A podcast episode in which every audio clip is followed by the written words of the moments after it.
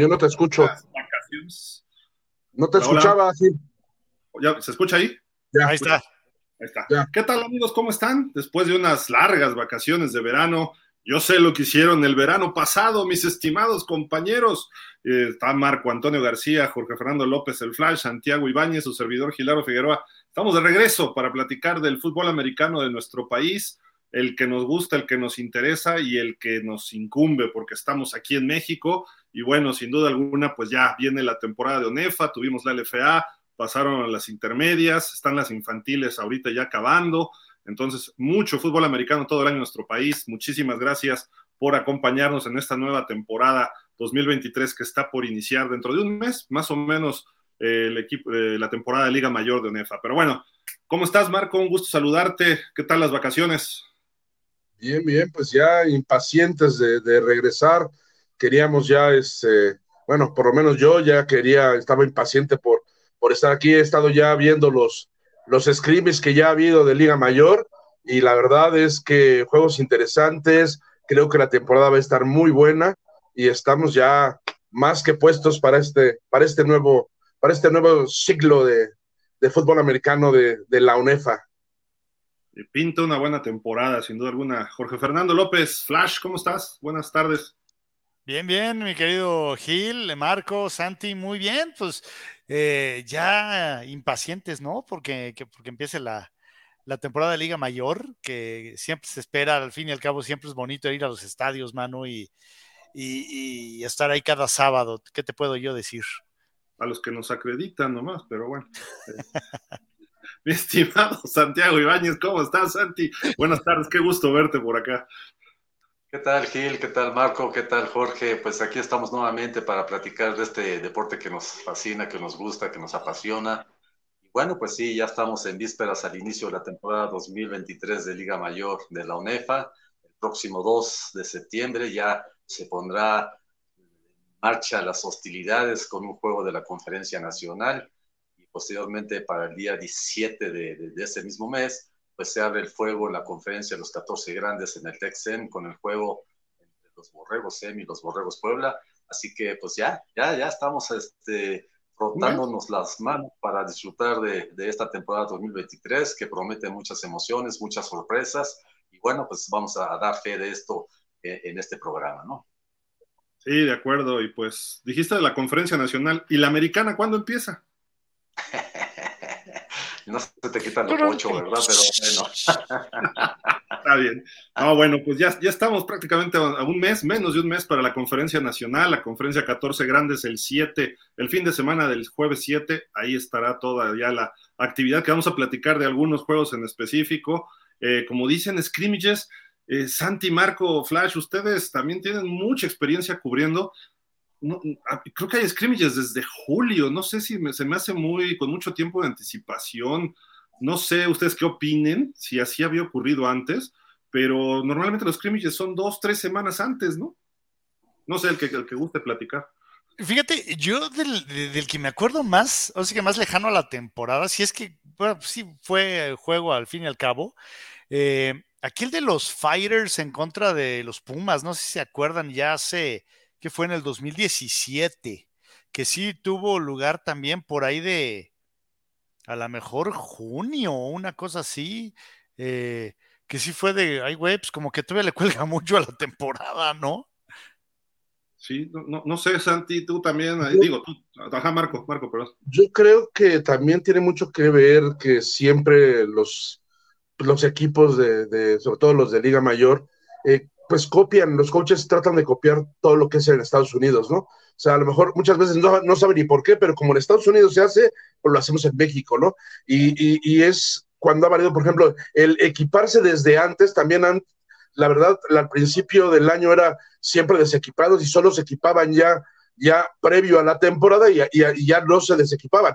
Ahora se equipan, eh, hacen algún partidito, se desequipan vuelven a, este, vuelven a entrenar sin, sin casco, sin shoulders, y, este, y entonces yo creo que todas esas variantes sí estaría bien que a lo mejor algún coach que, porque ellos cada año, ¿no? Cada año van a Estados Unidos a, a, a sus clínicas y todo, y alguno de los coaches pues, que lo invitemos y nos explique eh, precisamente ahora cuál es el, el, nuevo formato que utilizan la mayoría de los equipos, y yo creo que a eso, a eso se refieren los primeros scrimmage, después te digo que como que el y después otra vez los, los y además algunos que más que scrimmage o prácticas conjuntas, pero la verdad, este, muy, que no son parámetros ni siquiera, o sea, como, como que a veces son muy desiguales, ¿no? O sea, entre los, eh, digo, excepto ya ahorita ha habido algunos, no sé, como el de Pumas, por ejemplo, que pues estuvo muy bien con el Texem, o el de Laublab, que jugó con Linces,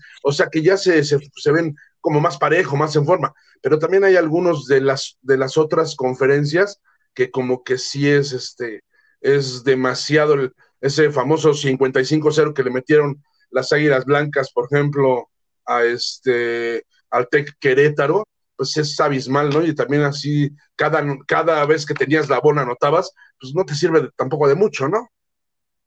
Sí, de acuerdo. Eh, Santi, sí, mira, como, sí, como referencia, ya tenemos desde el 8 de julio que se tiene registrado el primer scrimmage, que fue entre Águilas Blancas y los Jaguares de la Universidad Tecnológica Iberoamericana, que es, una, es un equipo nuevo que va a participar en la temporada 2023 en la Conferencia Nacional. Y bueno, hasta el momento de lo que yo tengo registrado, se han realizado 20 scrimis o prácticas conjuntas. Y bueno, pues todavía hay, hay varios anunciados para esta semana y las próximas que vienen, antes del inicio de la temporada. Bueno, pues sí, estamos hablando casi de dos meses antes de iniciar la temporada de que ya empieza a haber este tipo de encuentros, o sea que la situación ha cambiado, los coaches tienen otro formato en su metodología de, entrenamiento y de, preparación de los juegos. Y bueno, pues ya 20 juegos o 20 scrims son los que yo tengo registrados que se han realizado hasta el momento. Porque en Estados Unidos hacen su juego de primavera, normalmente por ahí de mayo, junio, las universidades que es veteranos contra novatos o alguna variación de este tipo, ¿no? Y tienen dos scrimmages o dos dos de pretemporada, digamos, y empieza su temporada a finales de agosto. Entonces, creo yo que están poniendo una carga de trabajo muy fuerte sobre los chavos. Están jóvenes y lo que digan y manden, pero la temporada dura nueve semanas, tengo entendido, ¿no? La, hablando de los 14 grandes, más los playoffs, que son otras tres. Y si llevas dos meses de scrimmages, pues estás jugándole mucho al riesgo porque son prácticamente desde julio hasta, hasta noviembre, julio, agosto, septiembre, octubre, noviembre, seis meses de golpeo, que a lo mejor en menor medida algunos y otros. Y vimos por ahí algunos videos que hasta se los comenté, nadie me contestó, como ustedes acostumbran en el grupo de WhatsApp, pero dije, oigan, qué salvajada de estos cuates de búhos contra, creo que eran águilas blancas, nos ponen a golpear y casco contra casco, lo que está prohibido hoy contra en burros blancos, ¿no? Burros, burros contra búhos. Sí. Sí. Y, y, a darse con el casco en pretemporada. Digo, eso sé que ocurre en los juegos, pero lo evitas lo más que puedas. O buscas las protecciones que están usando en la NFL, o buscas minimizar los contactos a la cabeza. Cuando llegue la temporada en agosto, digo en, en septiembre, van a estar desgastados estos muchachos. Sí, sí, es para ver quién, es, es para ver quién aguanta más, Gil. Es un maratón de resistencia pura. ¿eh? Es, o sea, el, el, que se, el que se quede menos loco y menos tonto juega. No, está tremendo eso, ¿eh? O sea, digo, no sé, tendrán su metodología y como dice Marco, le copiarán a Alabama o a Clemson o no sé a quién, ¿no? Pero, eh, pero el problema es ese, o sea, tienes que entender que no eres Alabama, no eres Clemson. O sea, no, eres los Pumas, eres los burros. Busca tu manera de hacer las cosas. Más que Alabama.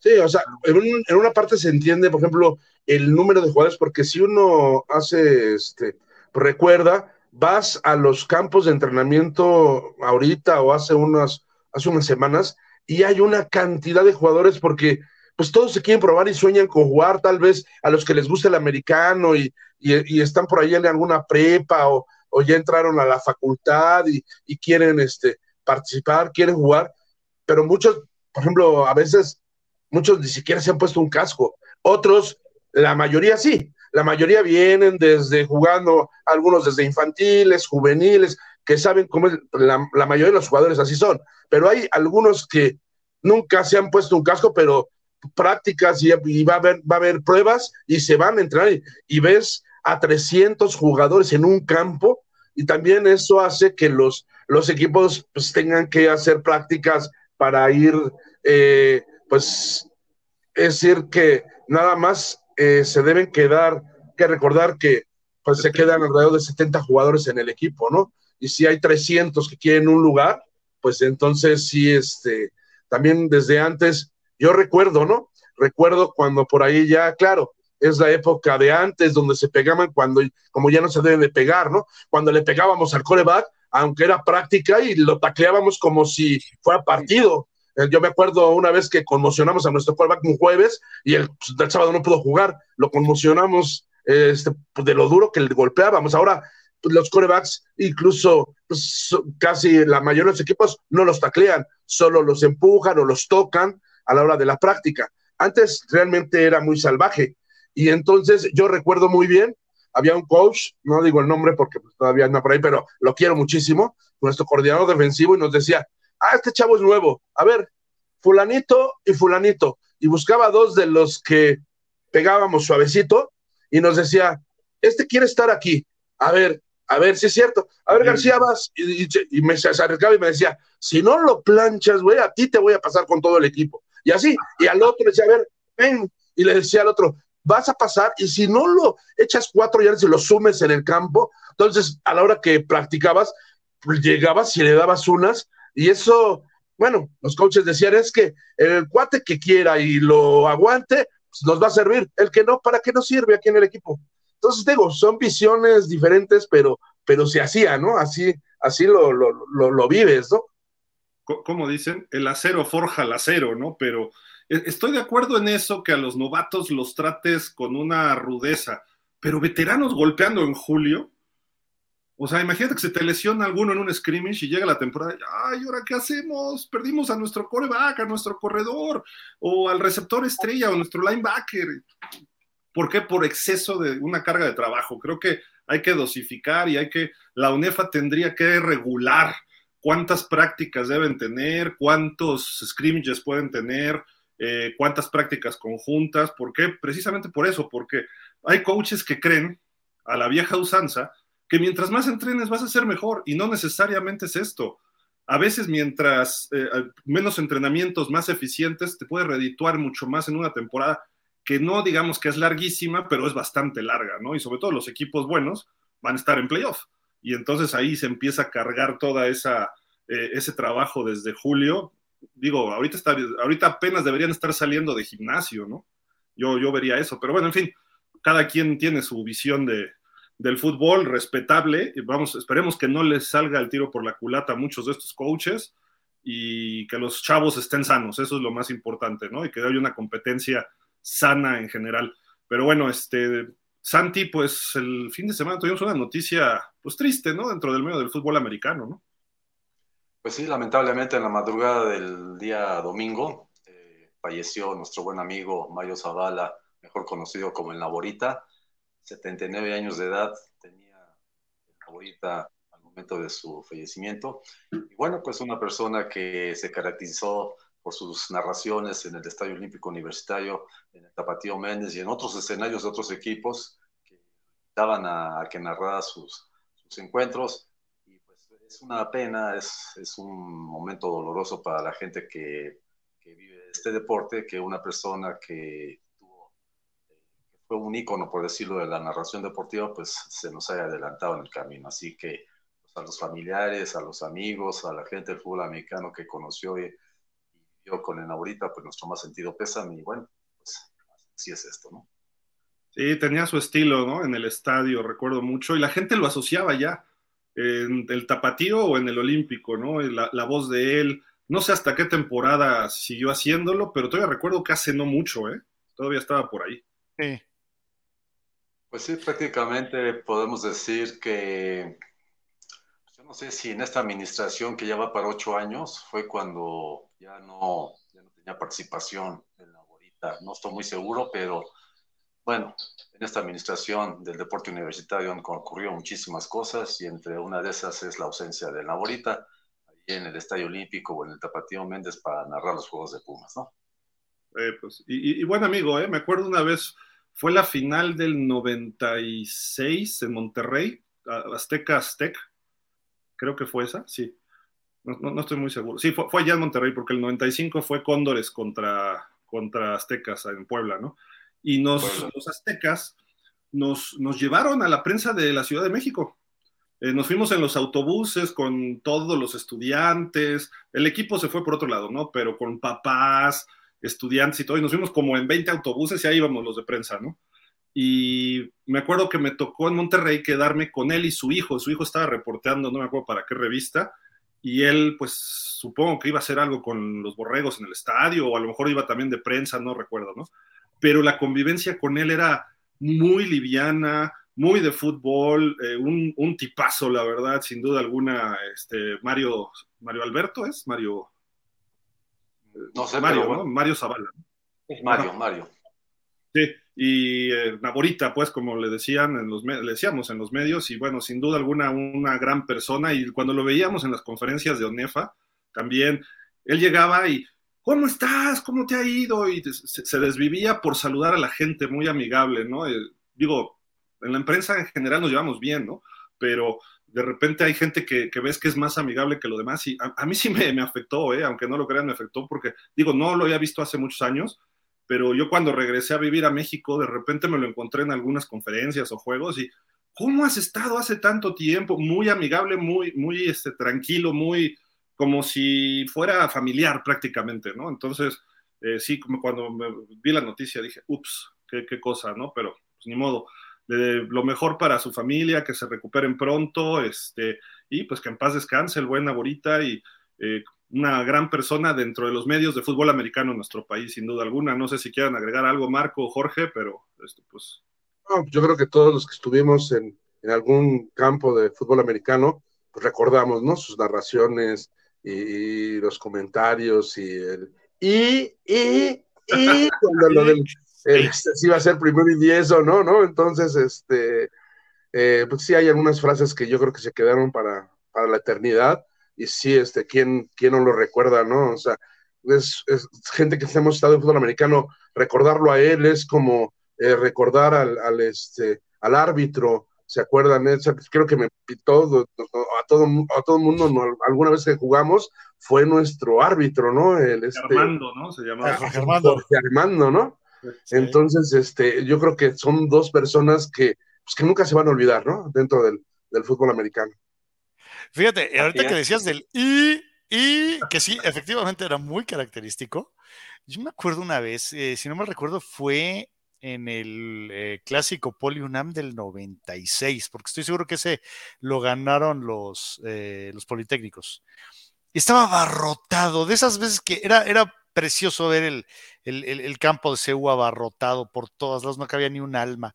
Y me acuerdo que de repente dijo, y es que hay burros hasta en el pebetero, y efectivamente en el pebetero había gente sentada, y em, empezó automáticamente la, tribuna de, la UNAM, que lo prendan, que lo prendan, pero todo gracias al comentario de que, decía, y sí, efectivamente, o sea, había gente en el pebetero sentada, era increíble, y, bueno, así que yo creo que podríamos pasarnos años eh, platicando esas, esas anécdotas de, de, la de las narraciones ahí en C1, ¿no? Sí, porque cuando estás en, de narrador en el estadio, digo, incluso en medios, ¿no? Tienes que tener esa parte de entretener también, ¿no? Y él lo hacía bien y con, sí. a veces caes en lo sangrón o en lo burdo, ¿no? No, él lo hacía bien y en, y en momentos muy específicos, era muy preciso y sin ofender a nadie. Eso de los burros, sí, prendan el pebetero, ¿no? Pero eso lo decía la porra, ¿no? eso lo decía la porra, sí. Hasta en el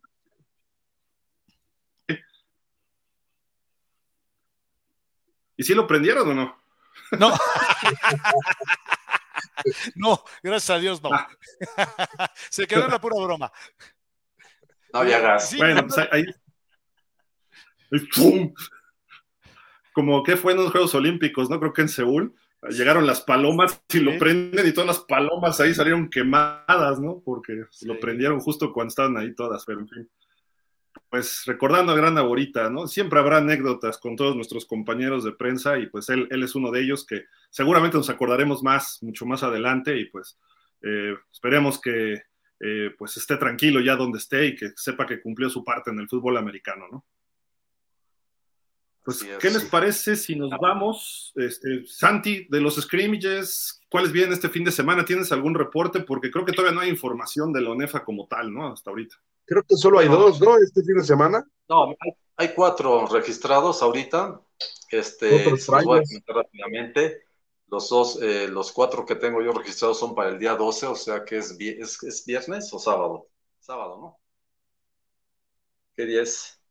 Bueno, el día 12 tenemos el juego, eh, bueno, el scrimmage entre los eh, auténticos Tigres, auténticos Tigres de la Universidad Autónoma de Nuevo León, que van a recibir en el precioso campo de la Facultad de Ingeniería Civil de, la UNI, las Águilas de la, de la Autónoma de Chihuahua, un partido, un scrimmage interesante, sobre todo porque las Águilas fueron los campeones de la Conferencia Nacional Norte, y bueno, este, el partido será a partir de las 19 horas allí en este sintético de la Facultad de Ingeniería Civil. ¿Por qué en la Facultad de Ingeniería Civil? Porque el Estadio Gaspar Más está siendo rehabilitado en su campo, lo están cambiando, están remodelando la instalación, va a quedar de lujo para el inicio de la temporada. Y bueno, por eso están entrenando ahorita allí en la Facultad de Ingeniería Civil de la UNI.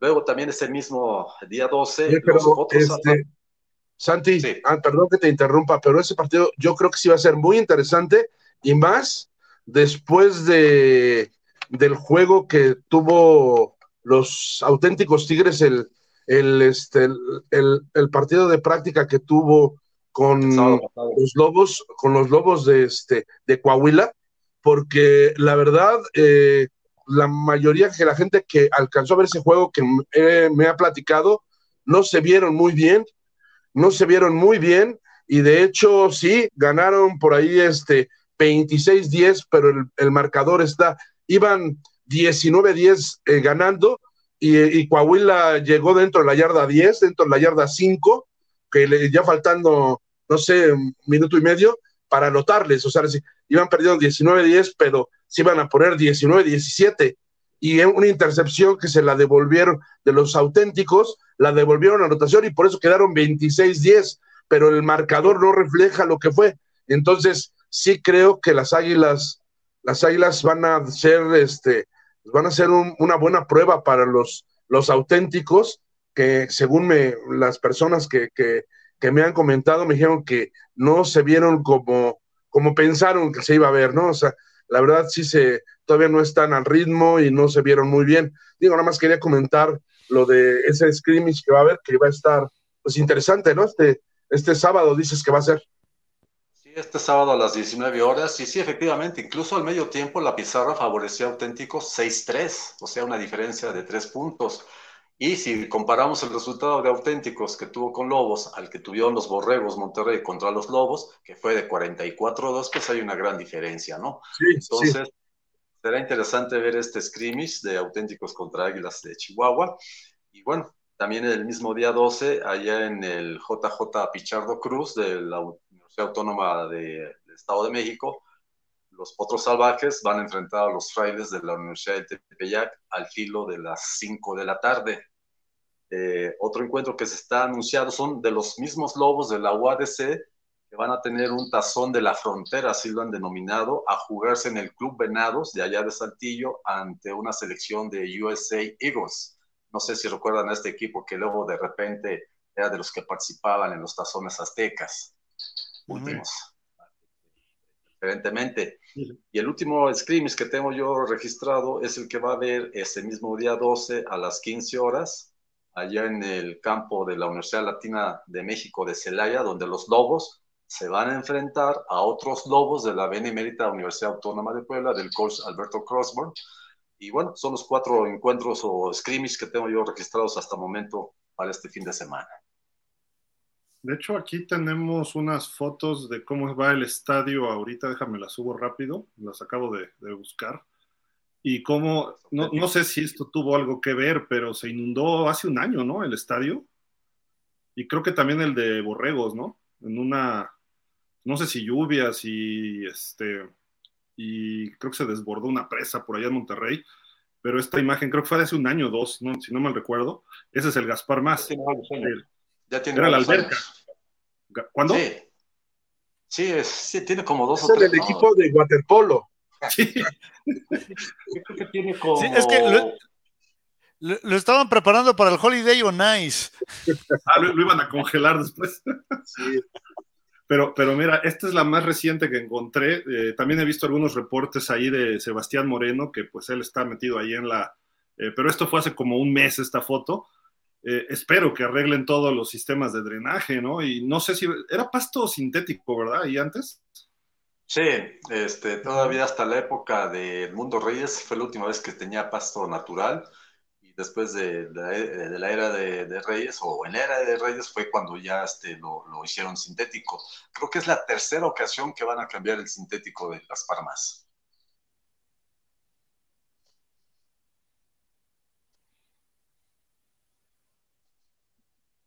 Correcto, correcto. Y sí, no solamente eh, que de esas fotos que estás hablando, Gil, este, solamente no solamente ocurrió en el Gaspar Más, sino también en el Banorte, ¿eh? en el de Borregos, también se, se inundó. Fue por, ocasionado por las, por las lluvias intensas que cayeron en aquel momento allá en Monterrey. Yo creo que eso ya tiene como dos o tres años que sucedió, si no es que antes de la pandemia incluso.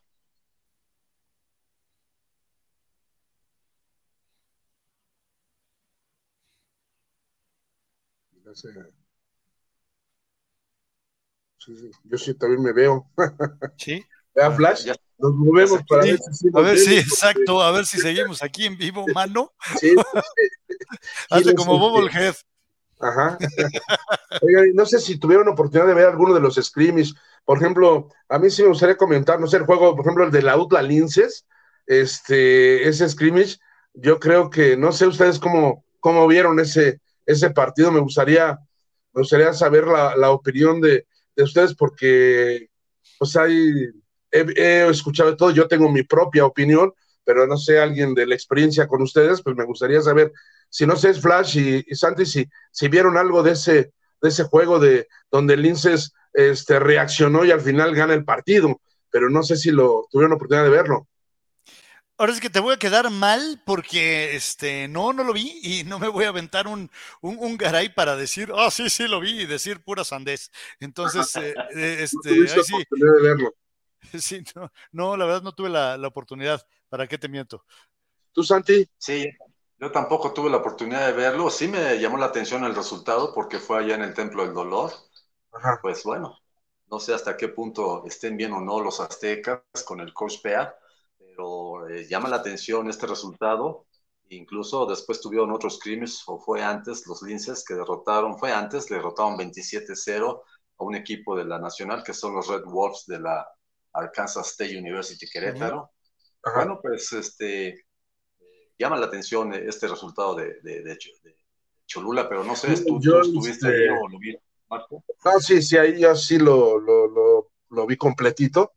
Y la verdad Ah. es que, este, híjole, como que el resultado no refleja para nada lo que es. Yo creo que mucha gente, que por eso quería saber la opinión de alguien y si yo soy el el único, pero no, la verdad es que la UDLA no está como esperaba, ni los linces están como parece ese resultado. O sea, cuando estaban los primeros equipos, el marcador era totalmente claro para la UDLA, este, eh, por dos, tres anotaciones.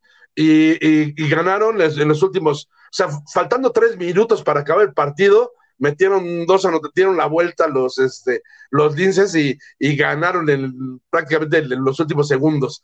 Pero pues ya, el, ya este, la UDLA tenía su tercer o cuarto equipo y, este, y, el, y por ejemplo los linces regresaron a Iker, al coreback, que había sido que al inicio lo había hecho bien, lo iniciaron, lo regresaron en el cuarto cuarto y jugaron a ganar el partido, ¿no? O sea, como Red Down Stream, sino querían este, eh, ganar el juego y, pues les resultó porque la verdad es que sí me sorprendió mucho, no sé si recuerden al panameño Scott, el, el este, el, eh, un muchacho muy, un corredor muy fuerte de los linces, eh, llegó su hermano, su hermano llegó el, del panameño y es rapidísimo, es un receptor rapidísimo que le metió dos bombazos Iker y en, y en los dos bombazos, este, o sea, en menos de 30 segundos, 14 eh, puntos, ¿no? Entonces, sí es muy rápido y este, y sí, yo creo que puede, puede ser,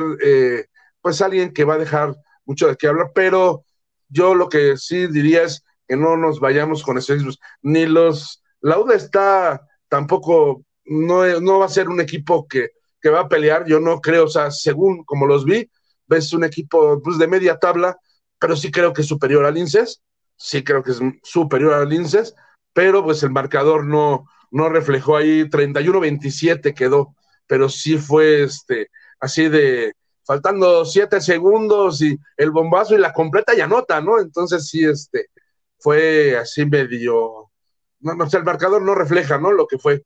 Es como también el, el, el del, no sé si vieron el de Águilas Blancas, el 55-0 contra el Tec Querétaro. Entonces, este, ahí yo creo que las Águilas Blancas, eh, sí, yo creo que les va a servir mucho esos siete, ocho jugadores que se llevaron de burros, pues sí van a marcar una diferencia, como Julio Hurtado, ¿no? Un corredor tan, tan complicado, sí, sí, sí, sí. O sea, se, llevaron a, varios al, número siete, este, al del perímetro que golpea muy, golpea muy fuerte de, burros, que era uno de los mejores tacleadores, también ya ahora es de parte de Águilas Blancas, pero también se me hace muy exagerado ese 55-0. No creo que tampoco las Águilas Blancas estén tan, tan, o sea, apabullantes como aparente ese marcador. Habría, hay que verlos ya contra un equipo que, este, que les, les, los haga esforzarse, ¿no? Pero no sé si vieron ese juego también, el de el de Águilas Blancas contra Tec de Querétaro. No, pero fíjate, ahorita de lo que comentas, de que muchas veces este tipo de, marcadores de resultados no, no reflejan la realidad de los equipos y, creo que es muy cierto. Eh, o sea, al fin y al cabo, la pretemporada siempre va a ser engañosa y creo que hay que resaltar eso. O sea, es un punto, creo que muy atinado que haces es que no necesariamente está reflejando lo que ocurre. Yo recuerdo y hace un rato que les comentaba de aquel juego de los Fighters contra los Pumas, este equipo que trajeron de Europa y que sí fue así como que de bueno, muchos lo sentimos hasta, hasta como en chunga, ¿no? Como diciendo, bueno, pues este, vienen contra estos eh, profesionales, semiprofesionales, ¿no? Y, y me acuerdo que ese juego le costó trabajo a los Pumas.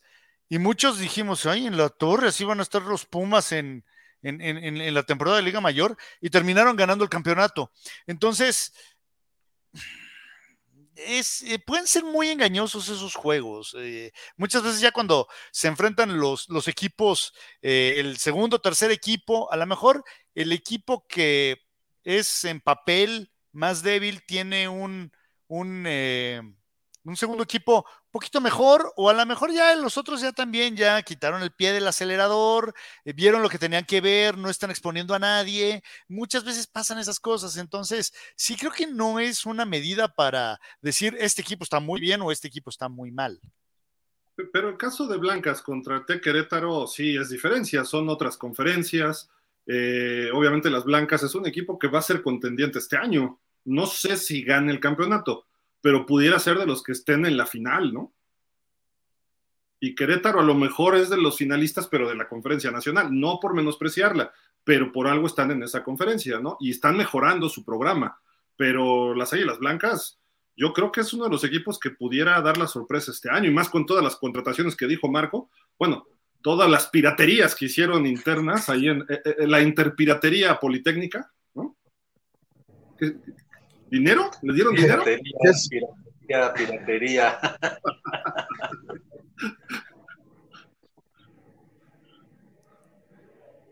Sí, hay este, eh, por ejemplo, el juego de Pumas contra el SEM me pareció más, más parejo, donde los dos equipos pues metieron a sus, a sus a diferentes corebacks. O sea, realmente siento que lo agarraron más como una buena preparación y el marcador está ahí, ¿no? O sea, un 15-14 de que lo único que sí me fue raro fue el que ya se había acabado y, y habían ganado siempre los Pumas y a la mera hora, ah, no, queda todavía por ahí una jugada y patean el gol de campo y, y gana el SEM, ¿no? Pero ya independientemente del marcador, yo creo que ahí este, sí les funcionó a los coaches el, este, el, ese, ese juego de práctica para hacer jugar a sus, a sus, a los que van a ser sus titulares y suplentes, ¿no? Santi, ¿ibas a comentar fíjate algo? Que en ese, fíjate que en ese juego scrimmage, del juego de Borrego Zen contra Pumas, efectivamente todo el mundo se fue con la finta de que ya había terminado el juego. Incluso yo me di cuenta quién estaba arbitrando el, el scrimmage, esta planilla de Refac, de este Juan Carlos, fue tu compañero de equipo más Villegas. Villegas. ¿Perdón? Villegas. Villegas. Sí, Villegas sí, le, mandé un, le mandé un WhatsApp preguntándole qué había pasado. Y me, no, no quiso entrar en detalles, me dijo que pues había habido cambios en la, en la UNEFA. O sea, y digo, pues qué cambios. Porque si ya todo el mundo ya ha dado por finalizado el juego, Creo que ya se habían despedido. Creo que los jugadores ya se estaban despidiendo. Sí, pues incluso la banca de Pumas ya estaba pues, prácticamente visitando o esperando el saludo de los borregos, pero no me, no, no me supo decir o no me quiso decir. Lo único que me dijo fue que pues lo buscara yo, que contactara a la gente de ONEFA para que me explicaran sobre ese cambio. No entiendo qué cambio, porque todavía se supone que le quedaban dos segundos para que terminara el juego según ellos a qué reglas se refieren o a qué, qué situación me dio para que se diera esto. No lo conozco, no lo sé. Lo he preguntado en UNEFA, no he tenido respuesta. Me hubiera gustado contactar al coordinador o al comisionado de arbitraje, pero no ha sido posible. Ya hay, ya hay. Son sí, hay un comisionado. Hay de esas dudas que quedan y que, pues, en lugar de, de aclararle a la gente qué fue lo que sucedió, pues queda más el, la duda, ¿verdad? Entonces, Esperemos que esto no vaya a suceder durante la temporada de Liga Mayor. Ah, no, en una temporada, sí, imagínate, te sales, muchos salieron con la idea, eh, por ahí me encontré a dos amigos y me dicen, no, si yo estuve en el partido, ganaron los Pumas, no, ganó el SEM, fue 15-14, no, no, no, este, 14-12, favor los Pumas, pues si yo vi cuando remontaron y, y este, sí, sí, yo, así como diciendo, pues está loco este, pero lo que pasa es, es lo que dices, ¿no, Santi?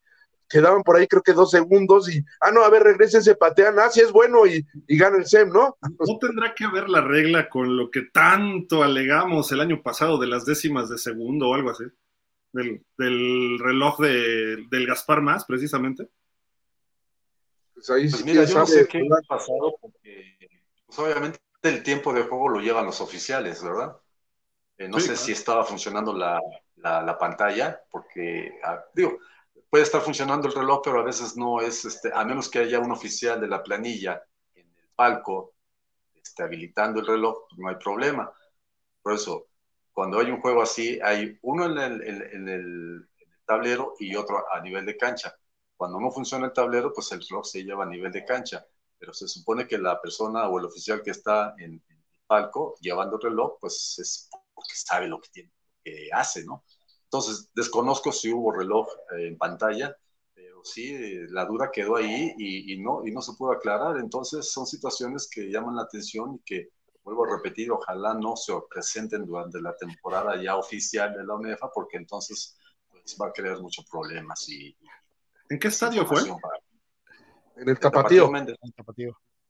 Puede haber sido eso, ¿no? Que la pantalla decía una cosa y el reloj real era otra, ¿no? Oye, eh, no, no, no, vaya a ser como, como la final del básquetbol en Múnich, mano, ahí en el, en, en, el duelo entre los Estados Unidos y, y la Unión Soviética. Sí, no, no, que siempre no. Esto está arreglado de otra forma, así no. Oye, y hubo una vez un partido en la NFL, ¿eh? que ya se estaban hasta cambiando los jugadores y fue un Patriotas contra Miami y media hora después tuvieron que llegar a, a una jugada que no, que era nada más poner rodilla en tierra este, porque creo que ya había ganado Miami ese juego, estoy hablando del 2000, una cosa así, y nada más era ponerlo de pero se tenía que jugar a chaleco, porque los árbitros no sé qué error tuvieron. Eh, son cosas que se tienen que hacer por reglamento tal cual, pero en un scrimmage creo que a lo mejor los coaches dijeron, pues hay medio duda del tiempo, vamos a practicar un gol de campo, ¿no? Porque el scrimmage ya, vámonos, ¿no? Y que se arregle para temporada regular. Pero a lo mejor dijeron, sí, para practicar, que nuestro pateador esté bajo presión a ver si gana el partido. Siento que a lo mejor querían practicar esa jugada. Pues no creo, yo me imagino que Canales prefería haber ganado, aunque dijo él, él comentó que no, que se cumplió el objetivo, que metió a, era una práctica, que metió a todos los jugadores, que, pero yo me imagino que le hubiera gustado más quedar 14-12. Yo me imagino, ¿eh?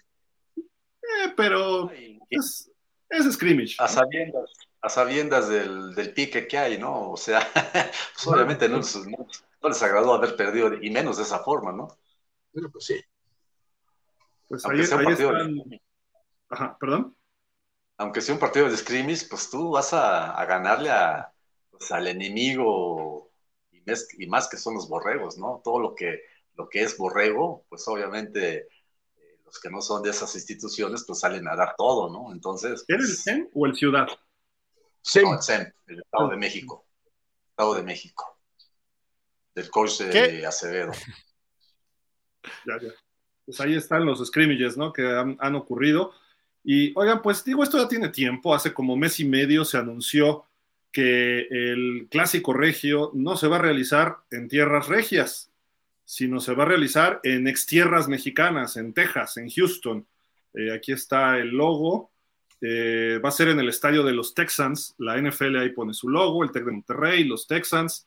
Eh, pues digo, el escenario es inmejorable, ha habido Super Bowls, ha habido partidos interesantes ahí, etcétera. Pero digo, no sé cuánta gente pueda ir de Monterrey para allá. A lo mejor quieren llegarle a los mexicanos que viven en Houston, ¿no? Y no sé qué tanto vayan a verlos eh, porque lo que quiere la gente viviendo en Estados Unidos quiere ver a la América y quiere ver a las Chivas y quiere ver a esos equipos que van a esos eh, eh, torneos moleros. Este partido es de alto nivel, sin duda alguna, ¿no? Y la UNEFA ahí también participa. No sé si es el primer partido en la historia que se realiza fuera de territorio nacional de UNEFA, de temporada regular, pero bueno, es interesante el proyecto, creo que puede funcionar y puede, veamos cómo se, se da. Esto va a ser en la semana 1, el, el 8 de septiembre, como ahí dicen, el NRG Stadium de Houston, Texas. Quien quiera ir a ver la repetición de la final del año pasado, eh, los dos mejores equipos de México ostensiblemente, pues ahí van a estar, ¿no? Este, no sé qué, qué opinan de esto, Santi, les preguntaba ahorita que eh, a todos en general, si ha habido juegos en Estados Unidos o fuera de México de temporada regular, de ONEFA, que, que tú recuerdes o algo. Pues la verdad no, ¿eh? La verdad no, este, no recuerdo que haya habido algún partido de la UNEFA en territorio norteamericano. Este yo creo que es la excepción y, bueno, pues por un lado se aplaude que haya esa relación con la NFL del equipo tejano, que pues haya puesto el escenario, un escenario digno, un escenario de primer nivel para que se juegue este, este clásico norteño, ¿no?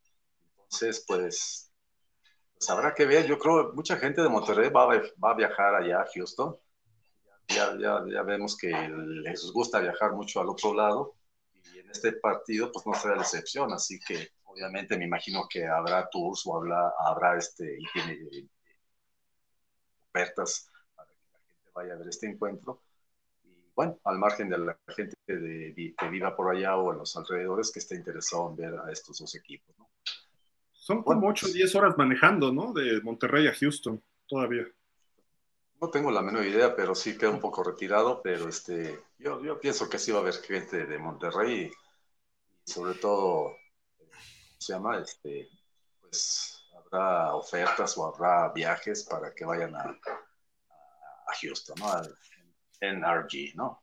Este, la gente, los mexicanos que viven allá, yo creo que por lo menos van a ver un buen partido porque se van a, tal vez va a decir, oye, pues no se juega tan mal en México, porque pues la verdad van a ver a dos de los mejores equipos, bueno, como dice Gil, los dos mejores equipos del año pasado, y los van a ver frente a frente, lo que fue la final.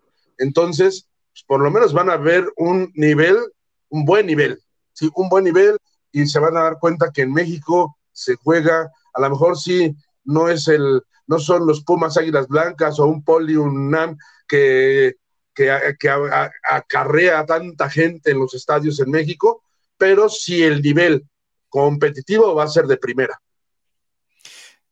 Sobre todo por la gran rivalidad que existe entre ambas instituciones, ¿no? Así que, pues no van a querer iniciar la temporada con una derrota, así que, pues es el primer partido, lamentablemente.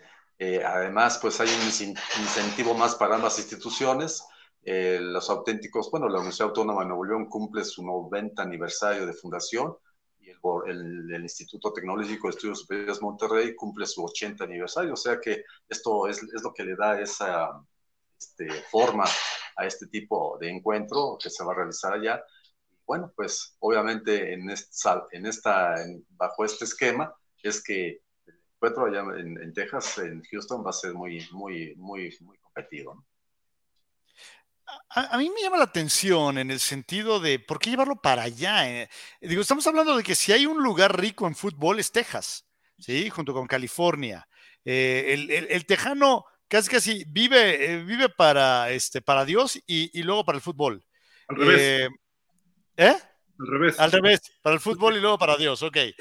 Sí, entonces, sí me llama la atención eh, en el sentido de que el, el, Tejano está acostumbrado a ver mucho fútbol, ¿sí? Eh, no sé qué tan atractivo le vaya a ser al Tejano en sí, eh, al estadounidense, ¿te refieres? Sí, el, al estadounidense. Sí, me queda claro que al mexicano puede que le llame la atención, sí, pero eh, al, al, al, al, estadounidense, al tejano estadounidense, sí es como, no creo que le interese mucho, sinceramente. O sea, estamos hablando de que eh, el, el, estado de Texas produce cualquier cantidad de jugadores de gran nivel, de muy, muy alto nivel, eh, para las universidades eh, estadounidenses, para los powerhouse.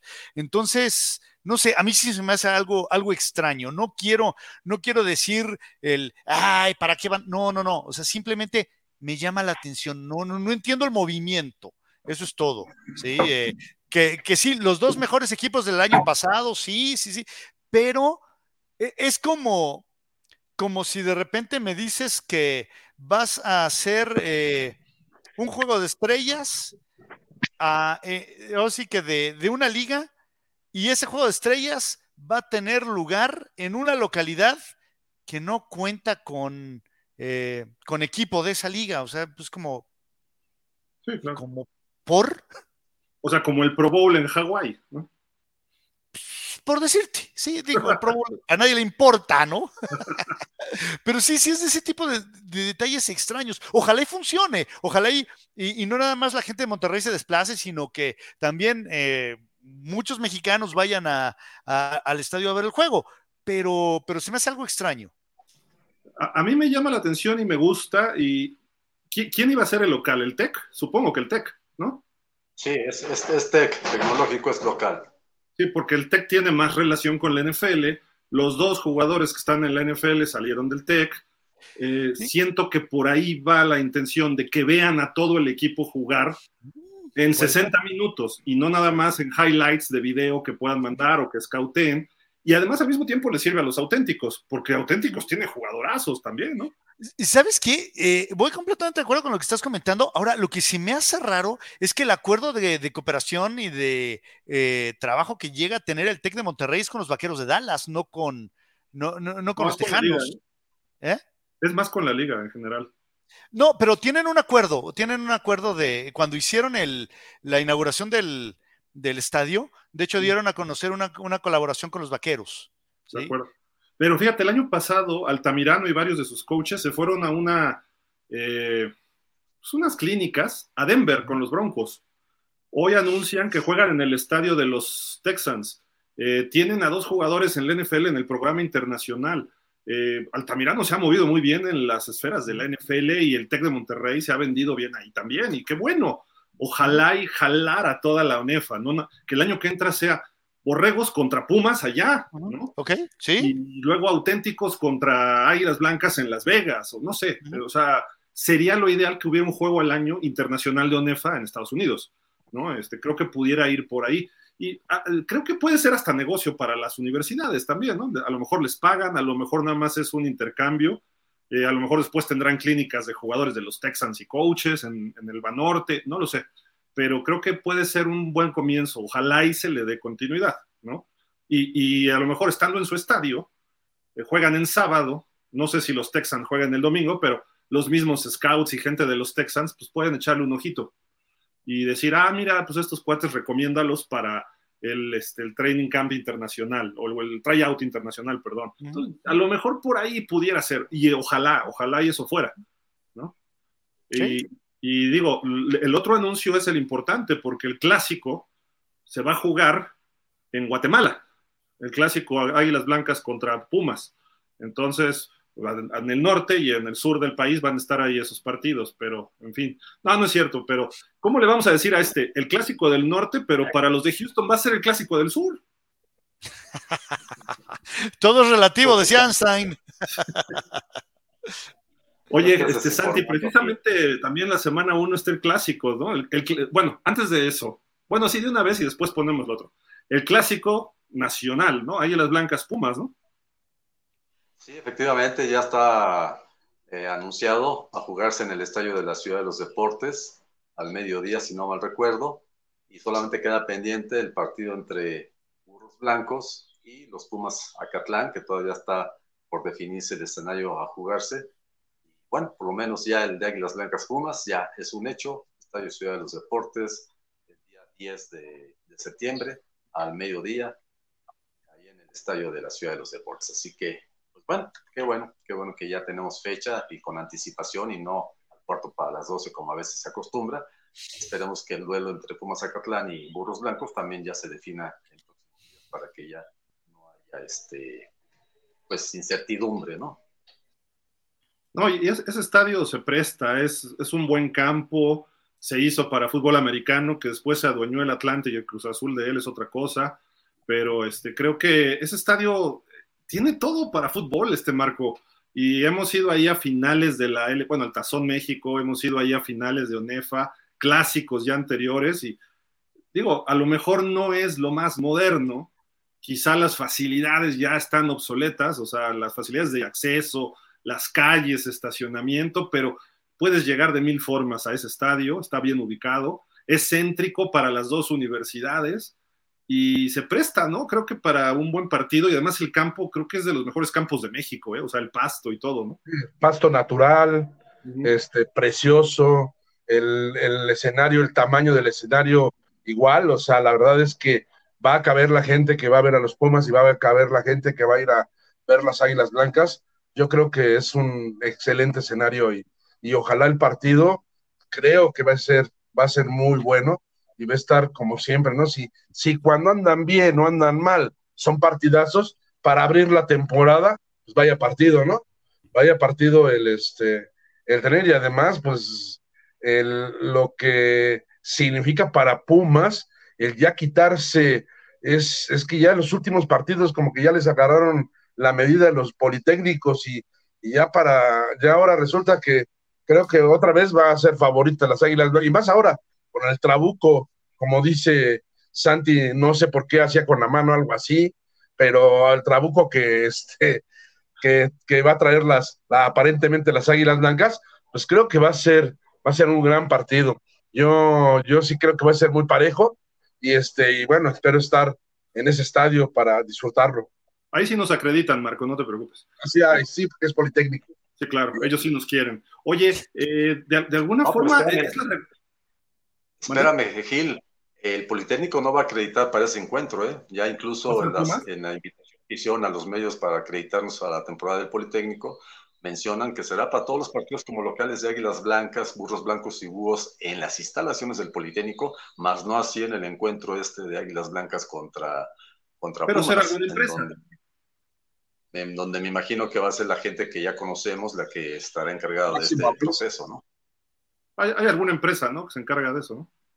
Sí, exactamente. Sí. Entonces, no me espantes, dije, son los Pumas, ya no fui. ya no fui. Digo, como prensa, ¿no? Pero bueno, no, vamos a escribirle al señor David para que este año ya no hay pretexto de pandemia, el, nuestro presidente ya dijo que se había levantado, entonces ya podemos ir a cubrir a los gloriosos y únicos y siempre majestuosos Pumas de la UNAM. Pero bueno, este eh, te iba a comentar, Marco, de que precisamente ahí, eh, pues ahí fue la eh, semifinal, no, cuartos de final, ¿no? Que Águilas Blancas Pumas y les ganaron las Águilas Blancas el año pasado. Por eso te digo que la verdad es que los últimos partidos, las, el Politécnico, no solo Águilas Blancas, Águilas Blancas y Burros Blancos, como que le han tomado la medida. El, el señor de las estadísticas seguramente es, es Santiago Ibáñez y seguro nos va a decir, sí, de los últimos 10 enfrentamientos, ocho veces ganaron los Politécnicos y dos los Pumas, él seguro se lo sabe, pero yo... Pumas no gana desde antes de la pandemia y eso que fue una semifinal donde le ganó el equipo de tu hijo, que se iba a armar la bronca al final, ¿no? Ah, que un reportero por ahí corrió auto becerril prácticamente de, de, los Pumas por andar metiendo ahí la grabadora y todo. sí, sí, recuerdo. Él es el causante de eso. ¿Quién? ¿Flash? Ese, ese reportero. No, pero, pero desde ahí ya no le ganan los Pumas, ¿eh? Sí, hace, ya hace tiempo. Ya, tiene, ya, ya son años que no, que no, no la ven ni burros blancos ni águilas blancas. Ya se convirtieron en verdugos de los Pumas, ¿no? Así que, pues, bueno, eso es una alica, es un este un atractivo más para esta flash, ¿eh? no, no, no, yo quiero hablar, quiero defender a los Pumas, dice. Este año es su año, Flash. Eh, fíjate que la verdad eh, me causa un tanto de, por decirlo de alguna manera, incertidumbre. Yo no sé. Eh, yo recuerdo cuando a mí me tocó narrar la, la final aquella del campeonato sub-17 de, del campeonato nacional, en donde Lenny manda aquel rayo en el campo del, del Tec Ciudad de México para que eh, Onefa termine ganándose, eh, ganando y adjudicándose el, el, el campeonato. Y, y, después me acuerdo, eh, Coach Alonso me, me, me dijo ¿sí? Eh, que esperaban que él fuera el, el, el, futuro de los Pumas, ¿no? Y Paco, Paco Alonso. la fecha, eh, pues de repente lo vemos y luego llegan a zona de gol y lo sacan y de repente hay juegos en los que ni siquiera aparece. Entonces yo no sé qué onda con la, la situación de coreback en los Pumas. O sea, creo que ese es un foco rojo en el equipo universitario. Sí, yo, yo también este, creo que su primer año, yo recuerdo que él, eh, su primer juego fue precisamente en un clásico y, ¿Sí? y, y lo hizo bastante bien. ¿Sí? Yo, la, la verdad, re respondió bien el muchacho a, -huh. a, a, tener tanta gente enfrente ahí, jugar ante 30 mil personas, y la verdad no se achicó, lo hizo bien. Y yo pensé que iba a ser el callback del futuro. Y, este, y que los Pumas se iban a olvidar, iban a dejarse de preocupar de esa posición.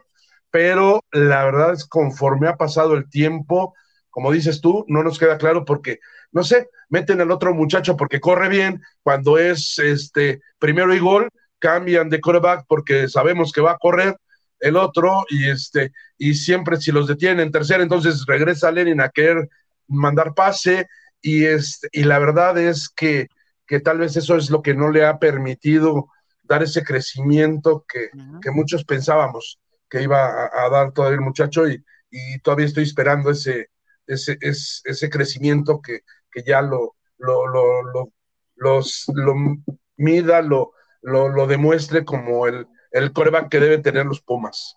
Uh -huh. De acuerdo. Y hablando de los Pumas, no sé si sepan de JJ Vega lo que pasó con él. Sí, se salió, ¿no? Bueno, lo que pasa es de que... El examen? Eh, no, no fue tanto eso, sino que él en el primer año recibió mucho apoyo de la universidad, ¿verdad? Y en el segundo año él quiso hacer las cosas por su cuenta, no quiso que tuviera, no, no, o sea, rechazó el apoyo que tuvo de Pumas, presentó el examen, lo, lo tronó, ¿verdad? Y le volvieron a dar la oportunidad de que ayudarlo en ese sentido académicamente, pero él rechazó. O sea, son situaciones que a veces no entendemos, incluso sabemos que papás de este muchacho estaban muy apenados porque ellos estaban muy agradecidos con la institución por el apoyo que le dieron a, a su hijo para poder ingresar a la universidad. Y bueno, lamentablemente JJ Vega, pues este, no sé qué, qué pasó con él, no sé qué estaba pensando, y al final de cuentas, pues, ni pasó el examen y pues se desapareció por completo, se desapareció por completo y eso pues era una ausencia para Pumas en esta temporada. ¿El examen de admisión a la UNAM? Sí, exactamente.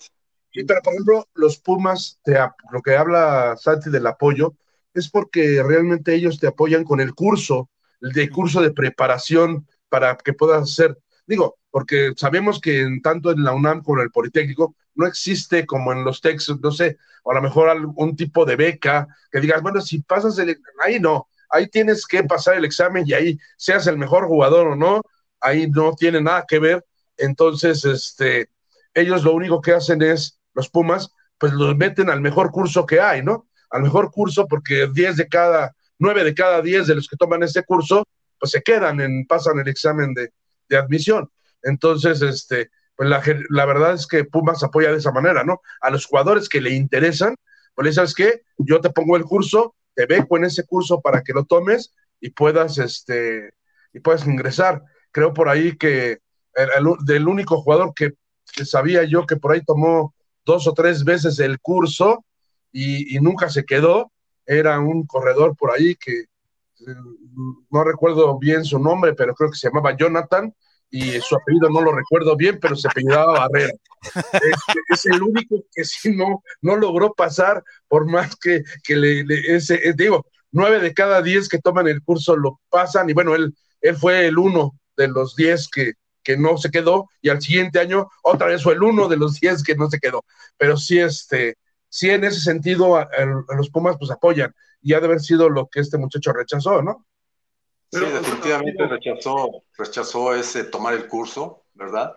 Él alegaba, por lo que yo eh, pude acceder a la información, de que un pariente de él lo iba a preparar y prefirió prepararse con su tío y a final de cuentas, pues los resultados no fueron los esperados y desaprovechó una gran oportunidad para, pues, prepararse de la mejor manera y, y bueno, pues ahí está los, la, la consecuencia de que él ya de plano yo no sé si se sintió vergüenza por lo que sucedió y pues se desapareció por completamente del esquema de la universidad. Así que definitivamente está descartado para jugar con Pumas este año. Oye, es, que, es que estaba, estaba, estudiando con uno de los nuevos libros de texto, mano, de la CEP.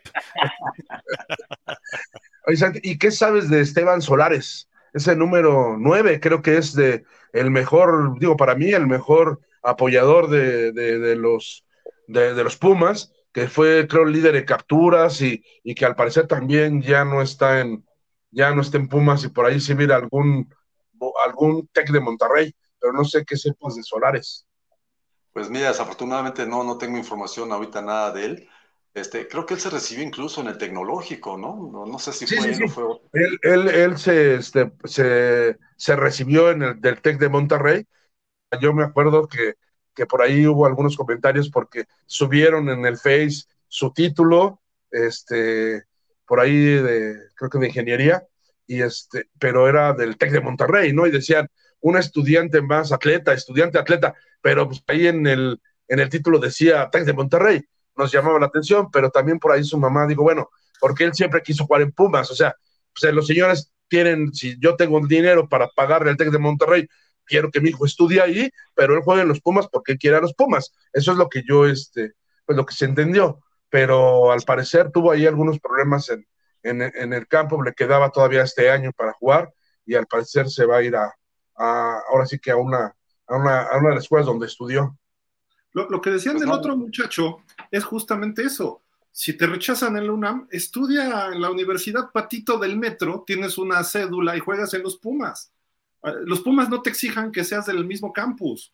Entonces, ¿cuál es el problema? Los Pumas les vale gorro el programa de fútbol americano a la UNAM. O sea, siendo ahijado del rector, el director de actividades deportivas, pues dices, oye, pues darles el pase directo, porque los estamos reclutando y van a, van a presentar, o sea, van a eh, representar a la UNAM.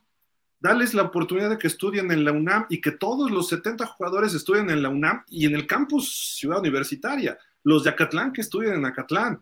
Eso debería ser lo adecuado. Si Sí. alguien quiere estudiar en el TEC, pues con la pena vete al TEC y juega en el TEC. Este, si, alguien, si alguien quiere estudiar en el, perdón, este Marco, yo sé que tus hijos estudian en la UNAM y juegan en el Poli, pero quieres jugar en el Poli, estudia en el Poli, ¿no?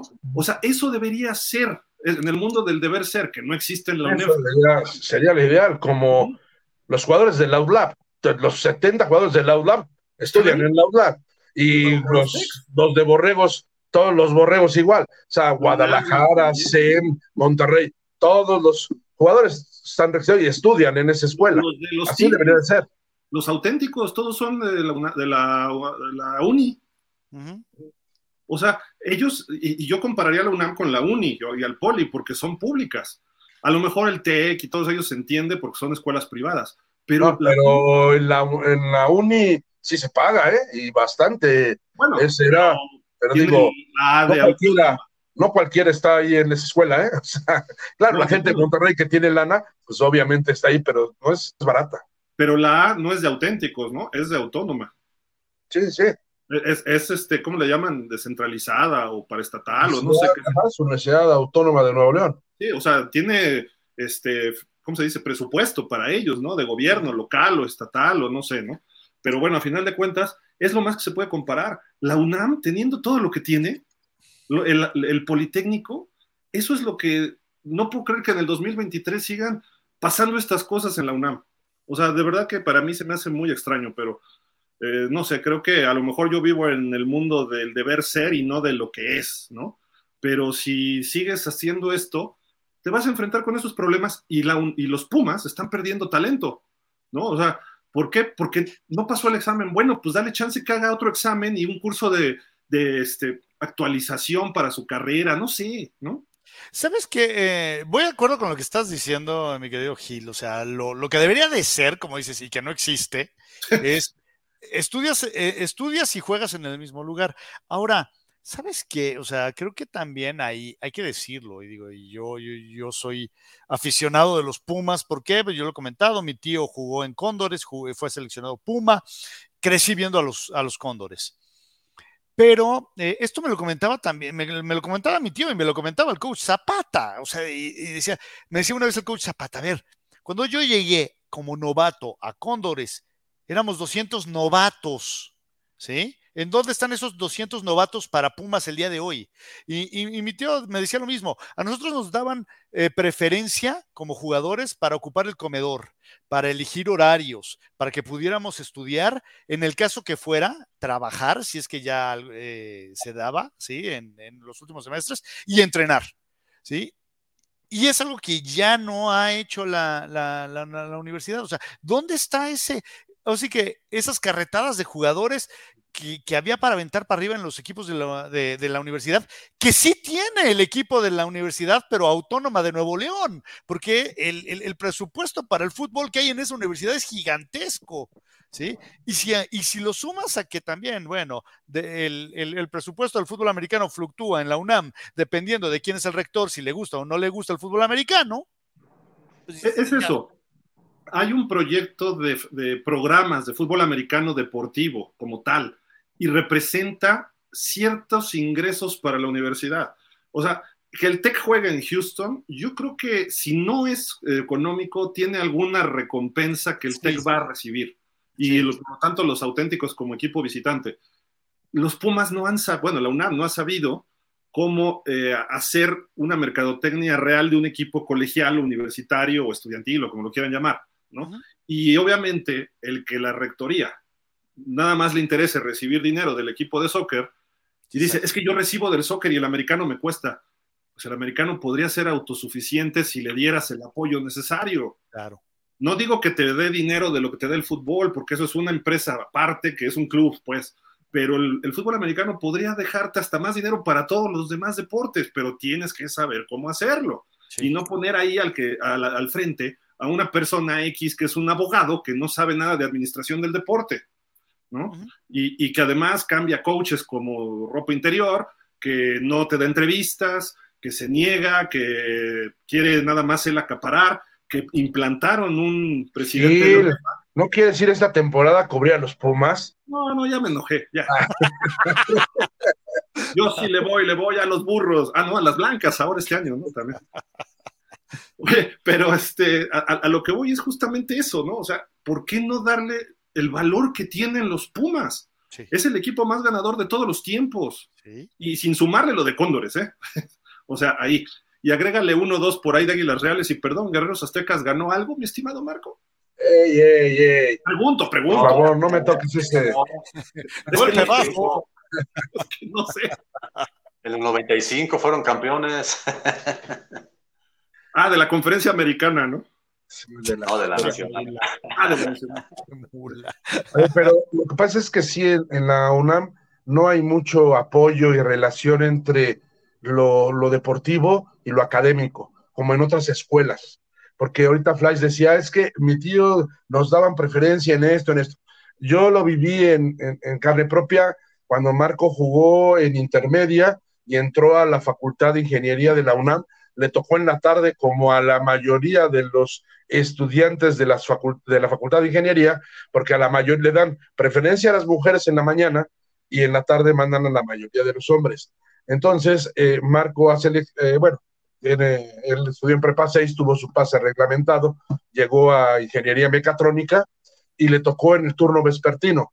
El head coach fue a hablar con el, bueno, hablaron por ahí con el director de la Facultad de Ingeniería y este, para cambiar a dos jugadores que estaban en, pues que eran novatos que les interesaban mucho en mayor y uno de ellos era Marco y el otro era el otro coreback.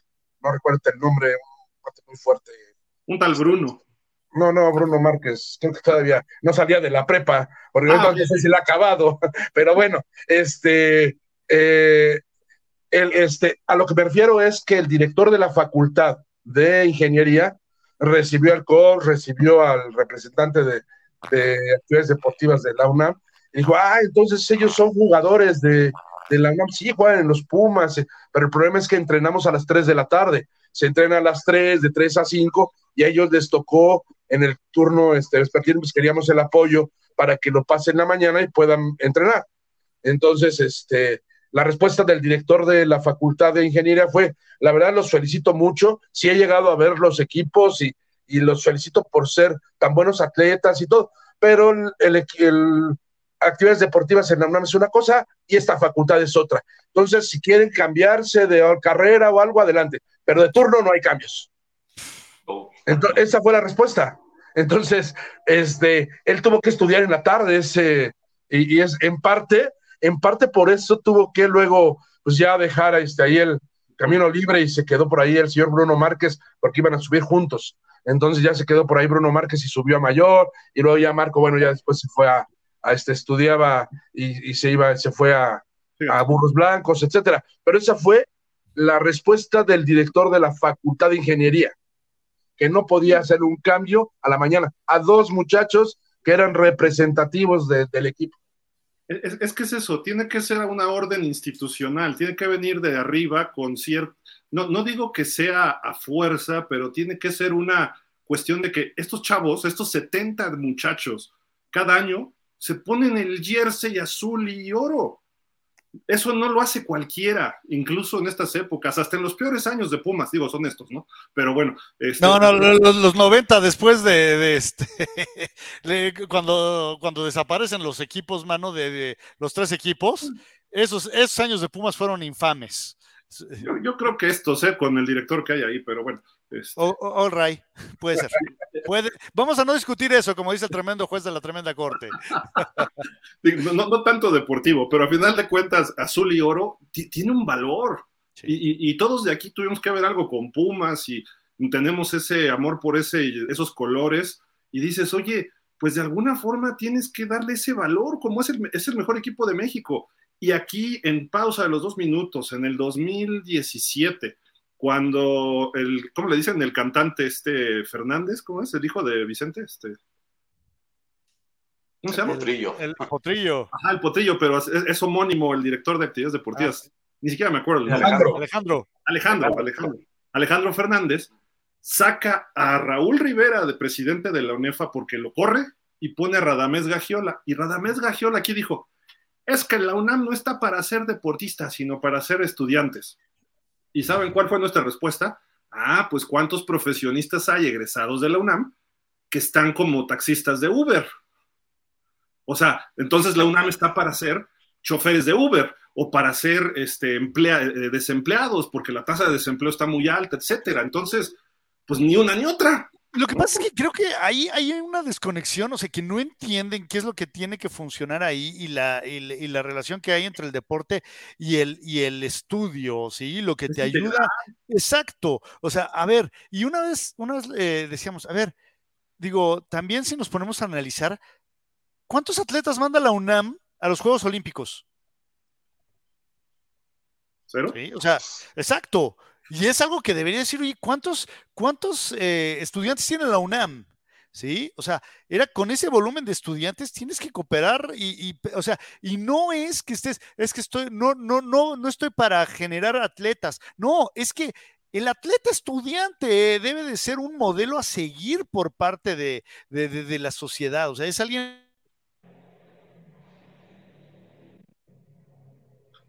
Ya, ya lo bloqueó la UNAM ahí, Sí, pues, ¿Están hablando mal? Freeze. Ya le, apagaron el micrófono. Pero ah, ya, ya regresó Flash, a ver. Ah, ok. Sí, o sea, el, atleta estudiante debe ser eh, algo aspiracional, o sea, no, no es nada más el, o sea, ay, sí, nada más vengo a jugar, no, no, no, espérate, digo, y todos lo sabemos, muchos de los cóndores, eh, o sea, en, en, los 90, digo, en los 80 era casi, casi como un club, o sea, porque había muchísimos que ni estudiaban, ¿sí? Pero, eso es lo que no debe de ser, o sea, sí, debe de ser algo eh, que te forme, o sea, el deporte al fin y al cabo te forma como, como persona, sí, y te da disciplina para estudiar y para eh, tener herramientas después en la vida, en la vida real, ¿no? Afuera de las aulas. Pero si no entiendes eso como institución, estás jodido, perdón por lo de estás. Qué barba. Pues digo, ahí está esta situación que hemos dicho una y otra y otra vez. Lo bueno es que creo que le queda un año, ¿no? Nada más esta administración. Esperemos que la que siga ya salga de ser de los doctores, y no todos los doctores de la UNAM han sido, de rectores me refiero, los doctores han sido alejados del, fútbol americano. El anterior, no me acuerdo cómo se llamaba, ahorita se me olvidó, perdón. Narro. Narro, Narro, estaba en Narro, no, pero Narro sí quería el fútbol. ¿eh? Estaba en, el estadio. A, mí no, y, no, pero aparte no nada más en, mayor. A mí, yo tenía un amigo que por X jugaba en la Facultad de Medicina y veías, o sea, me tocó verlo, a mí no me lo platican, en un juego de, de playoff de la Facultad de Medicina, al doctor Narro en la tribuna. que decías, oye, qué chido. Eh, y en ese momento. al Yoyo, a, a, Raúl Rivera, siempre. Y, y, y sabes qué, en ese momento el doctor Narro no era el rector de la UNAM era el, director de la facultad. O sea, que dices, oye, bravo, o sea, y qué bueno que en ese sentido el jugador también ve que su director los va a ver. Oye, qué mejor. Pero si, si el que tienes ahorita dice, no, esos son una bola de trogloditas y nada más se pegan, dices, no, bueno, este, ah, tenemos un prófugo del ácido fólico. Oye, pero además creo, cada cuánto en la UNAM, es más, Santi, Marco, ustedes también ven fútbol, soccer. Digo, Jorge y yo un poquito menos. Pero, ¿cuántas veces se llena el estadio olímpico? No, no se llena, que esté a la mitad en los partidos de soccer. Solo cuando los visite el América, las Chivas o el Cruz Azul. Pero eh, los Pumas tienen, yo creo que el mismo número de juegos en solos de, de llenos en cuatro o cinco partidos que tienen en un año. Mientras que los Pumas juegan 40 en, una, todo un año calendario, ¿no? bueno, mira, eh, sí, hay, sí, se ha incrementado la, asistencia en el soccer de Pumas, ¿no? Cuando los resultados se dan mal, pues obviamente hay reclamos, pero la gente sigue apoyando a los Pumas. Entonces, eh, creo que en ese sentido el Club Universidad ha sabido trabajar bien con su afición y a veces pues los resultados no son los deseados, bueno, pues vienen los reclamos y, a veces pues sí, la gente se molesta y, amenaza con no ir, no apoyar al equipo, pero bueno, es, eh, pero sí es notorio, sí es notorio que a últimas fechas eh, la afición universitaria sigue al equipo de soccer y bueno, esperemos que eso también sea en el fútbol americano. Pero, Santi, perdón que te interrumpa, es, son las porras, que son las de siempre. Voy de acuerdo, efectivamente, pero ¿quiénes integran esas porras? ¿Estudiantes? No. Son estudiantes, ¿no? Son gente pagada muchas veces por los clubes de soccer. Puede ser, pero en el papel tienen una matrícula dentro de la universidad. ¿Sí? Digo, yo lo viví cuando estuve trabajando ahí y cuando nosotros eh, a través del programa de radio que teníamos obsequiábamos boletos de soccer, este, pues era gente universitaria, era gente estudiante, era incluso hasta profesores. Entonces, el equipo está arraigado en, la, comunidad universitaria. Amén del, que es de los equipos que más seguidores tienen a nivel nacional, porque en provincia también tiene muchos seguidores. Será por la gran cantidad de egresados que pues, viven en el interior de la República de alguna manera se sienten reflejados cuando Pumas va a jugar allá a donde viven. Entonces, eh, eh, bueno, ya este, digo, yo no, yo no dudo que no haya gente, que a lo mejor sí hay gente que no tiene nada que ver con la universidad que esté dentro de esas barras famosas, pero bueno, el gusto por el equipo de soccer se ha incrementado y ahorita, bueno, pues bien o mal el equipo va, va, va funcionando bien con el, Mohamed y eso pues es indicativo de que Pumas está ahí vigente en el fútbol nacional, ¿no? Entonces, pues bueno, esperemos que esto también suceda en el fútbol americano, que Pumas de este año sea un equipo competitivo, un equipo que pueda este, nuevamente desalentar esa fibra, ese optimismo, esa garra, esa pasión que representa el jugar para los Pumas eh, universitarios. Y bueno, pues no hay que olvidar que Puma de dónde viene, ¿no? El Puma viene del fútbol americano, cuando la época del coach de Tapatío Méndez. Entonces, pues bueno, hay que rescatar esa tradición. ¿Y cómo lo vas a, a rescatar? Jugando bien, representando bien a tu institución bueno, lo ideal sería que tuvieras el apoyo de la autoridad para poder fomentar eh, esa práctica deportiva, no solamente de fútbol americano, sino de todas las actividades deportivas que, se desarrollan en la universidad. Y lamentablemente, pues el, si Pumas en, en, la época de los 90, de los 80, de los 70, el equipo a vencer a nivel nacional, ahora da lástima, da lástima, salvo algunas excepciones. Los Pumas ya no son los campeones nacionales de educación superior ya no llegan a pisar los talones, pero ni a los 10 primeros lugares de esa de la tabla general de posiciones. ¿Quiénes son los reyes ahorita? Lo que decía Marco, programa de fútbol americano de la Universidad Autónoma de Nuevo León, ahí está vigente, pero a nivel estudiantil, ellos son los monarcas nacionales a nivel superior, 18 años han sido campeones nacionales. Entonces, pues ahí es donde se ve la gran diferencia y es donde se ve el gran apoyo que hay por parte de las autoridades estadio Gaspar Más no es el único que está siendo objeto de remodelación o de remozamiento, o de los trabajos que se están haciendo ahorita. Son los campos a nivel facultades, a nivel preparatorias. Y bueno, eso habla bien de que una y otra administración están poniendo toda la carne en el asador para que sus estudiantes tengan las mejores condiciones de desarrollo académico a la par de la, de la deportiva. Bueno, pues ahí están los resultados. Una institución que ha sabido trabajar bien con sus alumnos es la Universidad Autónoma de Nuevo León y pues ojalá eso fuera también en la Universidad Nacional Autónoma de México. De acuerdo. Pues digo, ahí está el caso del UNAM, que esperemos buenos resultados de fútbol este año, que el año pasado no les fue tan mal siendo realistas.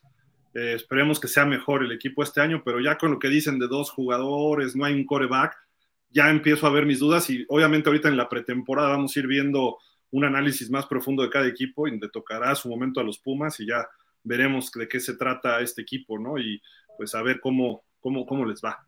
Y justamente, pues aquí, eh, ojo, esta gráfica no es de la UNEFA, la tomamos, perdonen ustedes, a los amigos Alberto García, papá e hijo, la tomamos de receptor. Es el único calendario que he encontrado y este es la semana 1.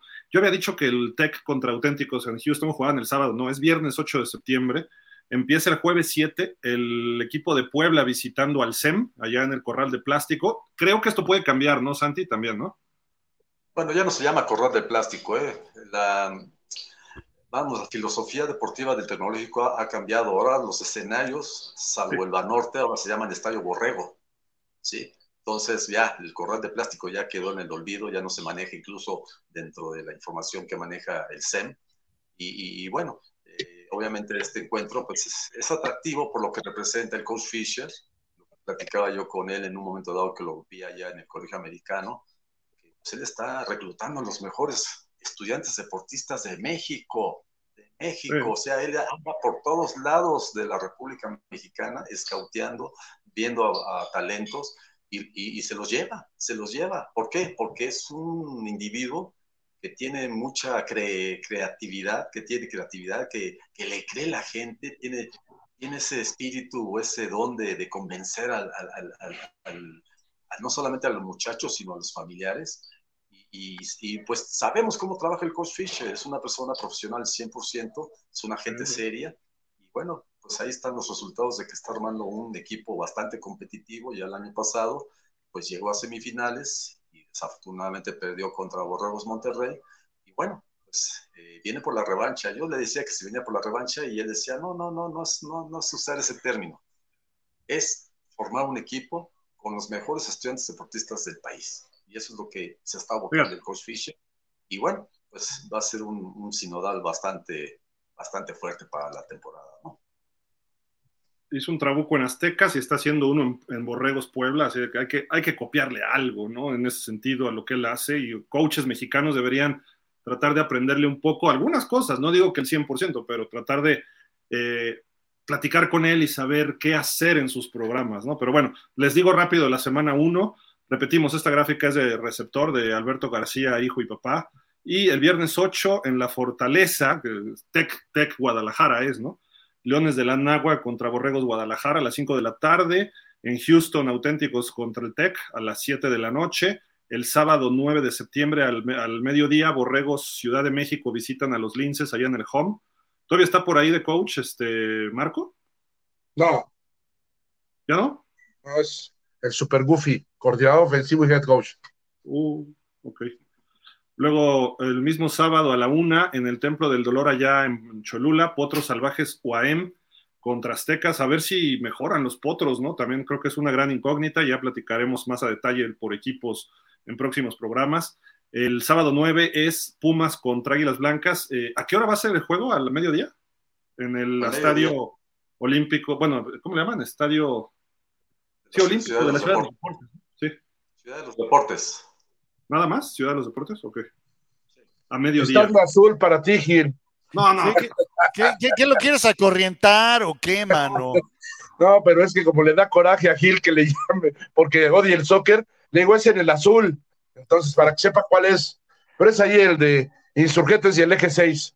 Oye, nada más quiero, eh, quiero dejar constancia de que Gil no está solo en eso de odiar el soccer, hermano.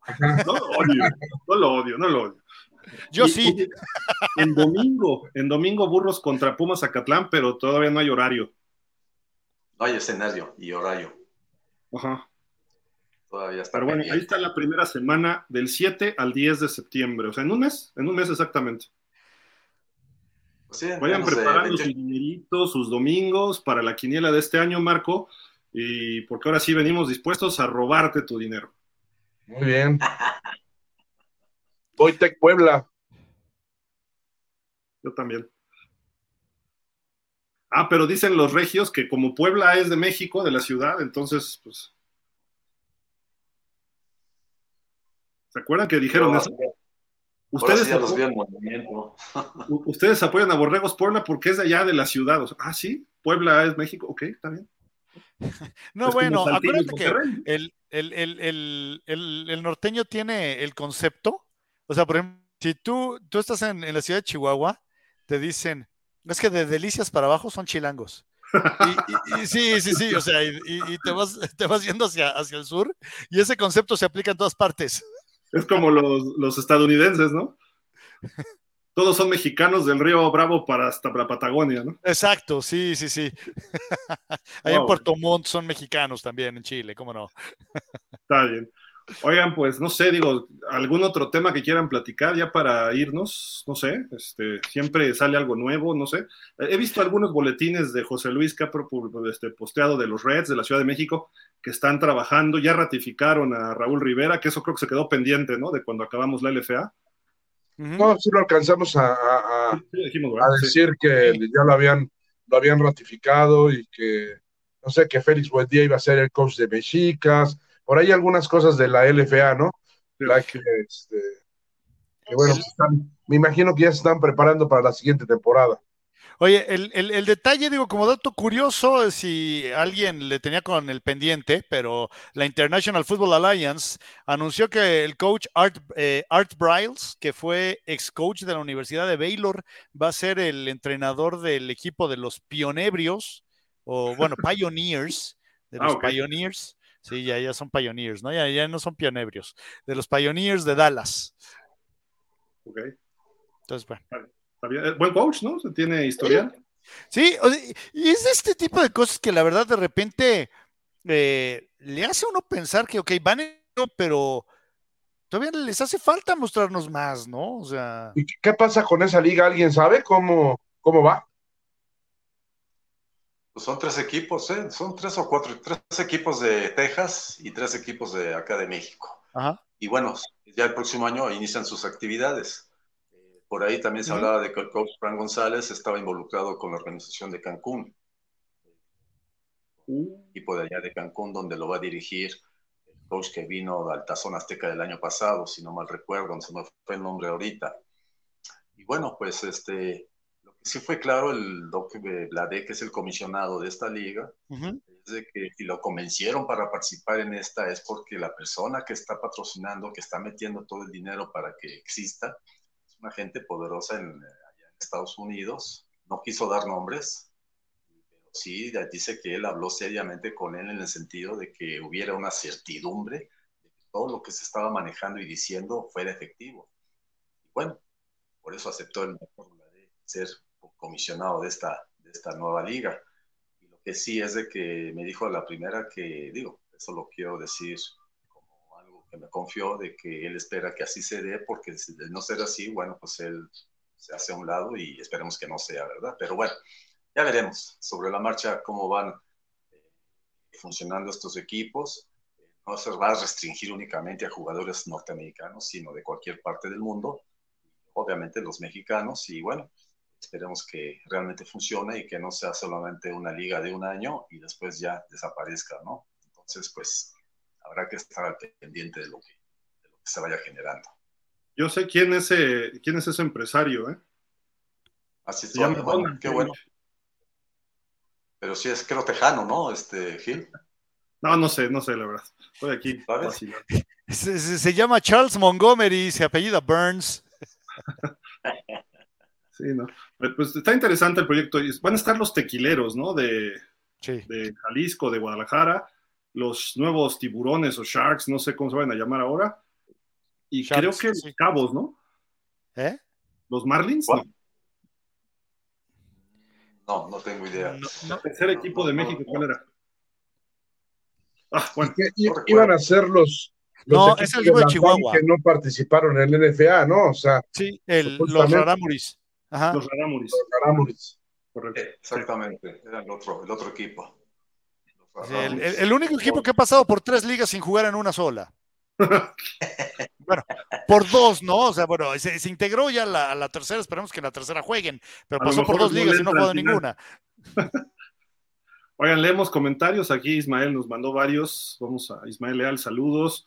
Buenas tardes, saludos para todos. Un gusto y placer escuchar sus comentarios. Ay, espérenme. ¿Ya se ve? Sí. Es que está como friseado aquí mi pantalla, pero ahí está ya. Excelente programa. Gracias, Ismael. Saludos. Ahí trae, mira, trae su logo de la UNAM, ¿eh? Del, bueno, de los Pumas, ¿no? Está chido. Dice, ¿qué, opinión, ¿qué opinan amigos, perdón, de pausa, que van a abrir 10.000 localidades para un juego de Liga Mayor entre el TEC y los auténticos Tigres? Es el de Houston, ¿no?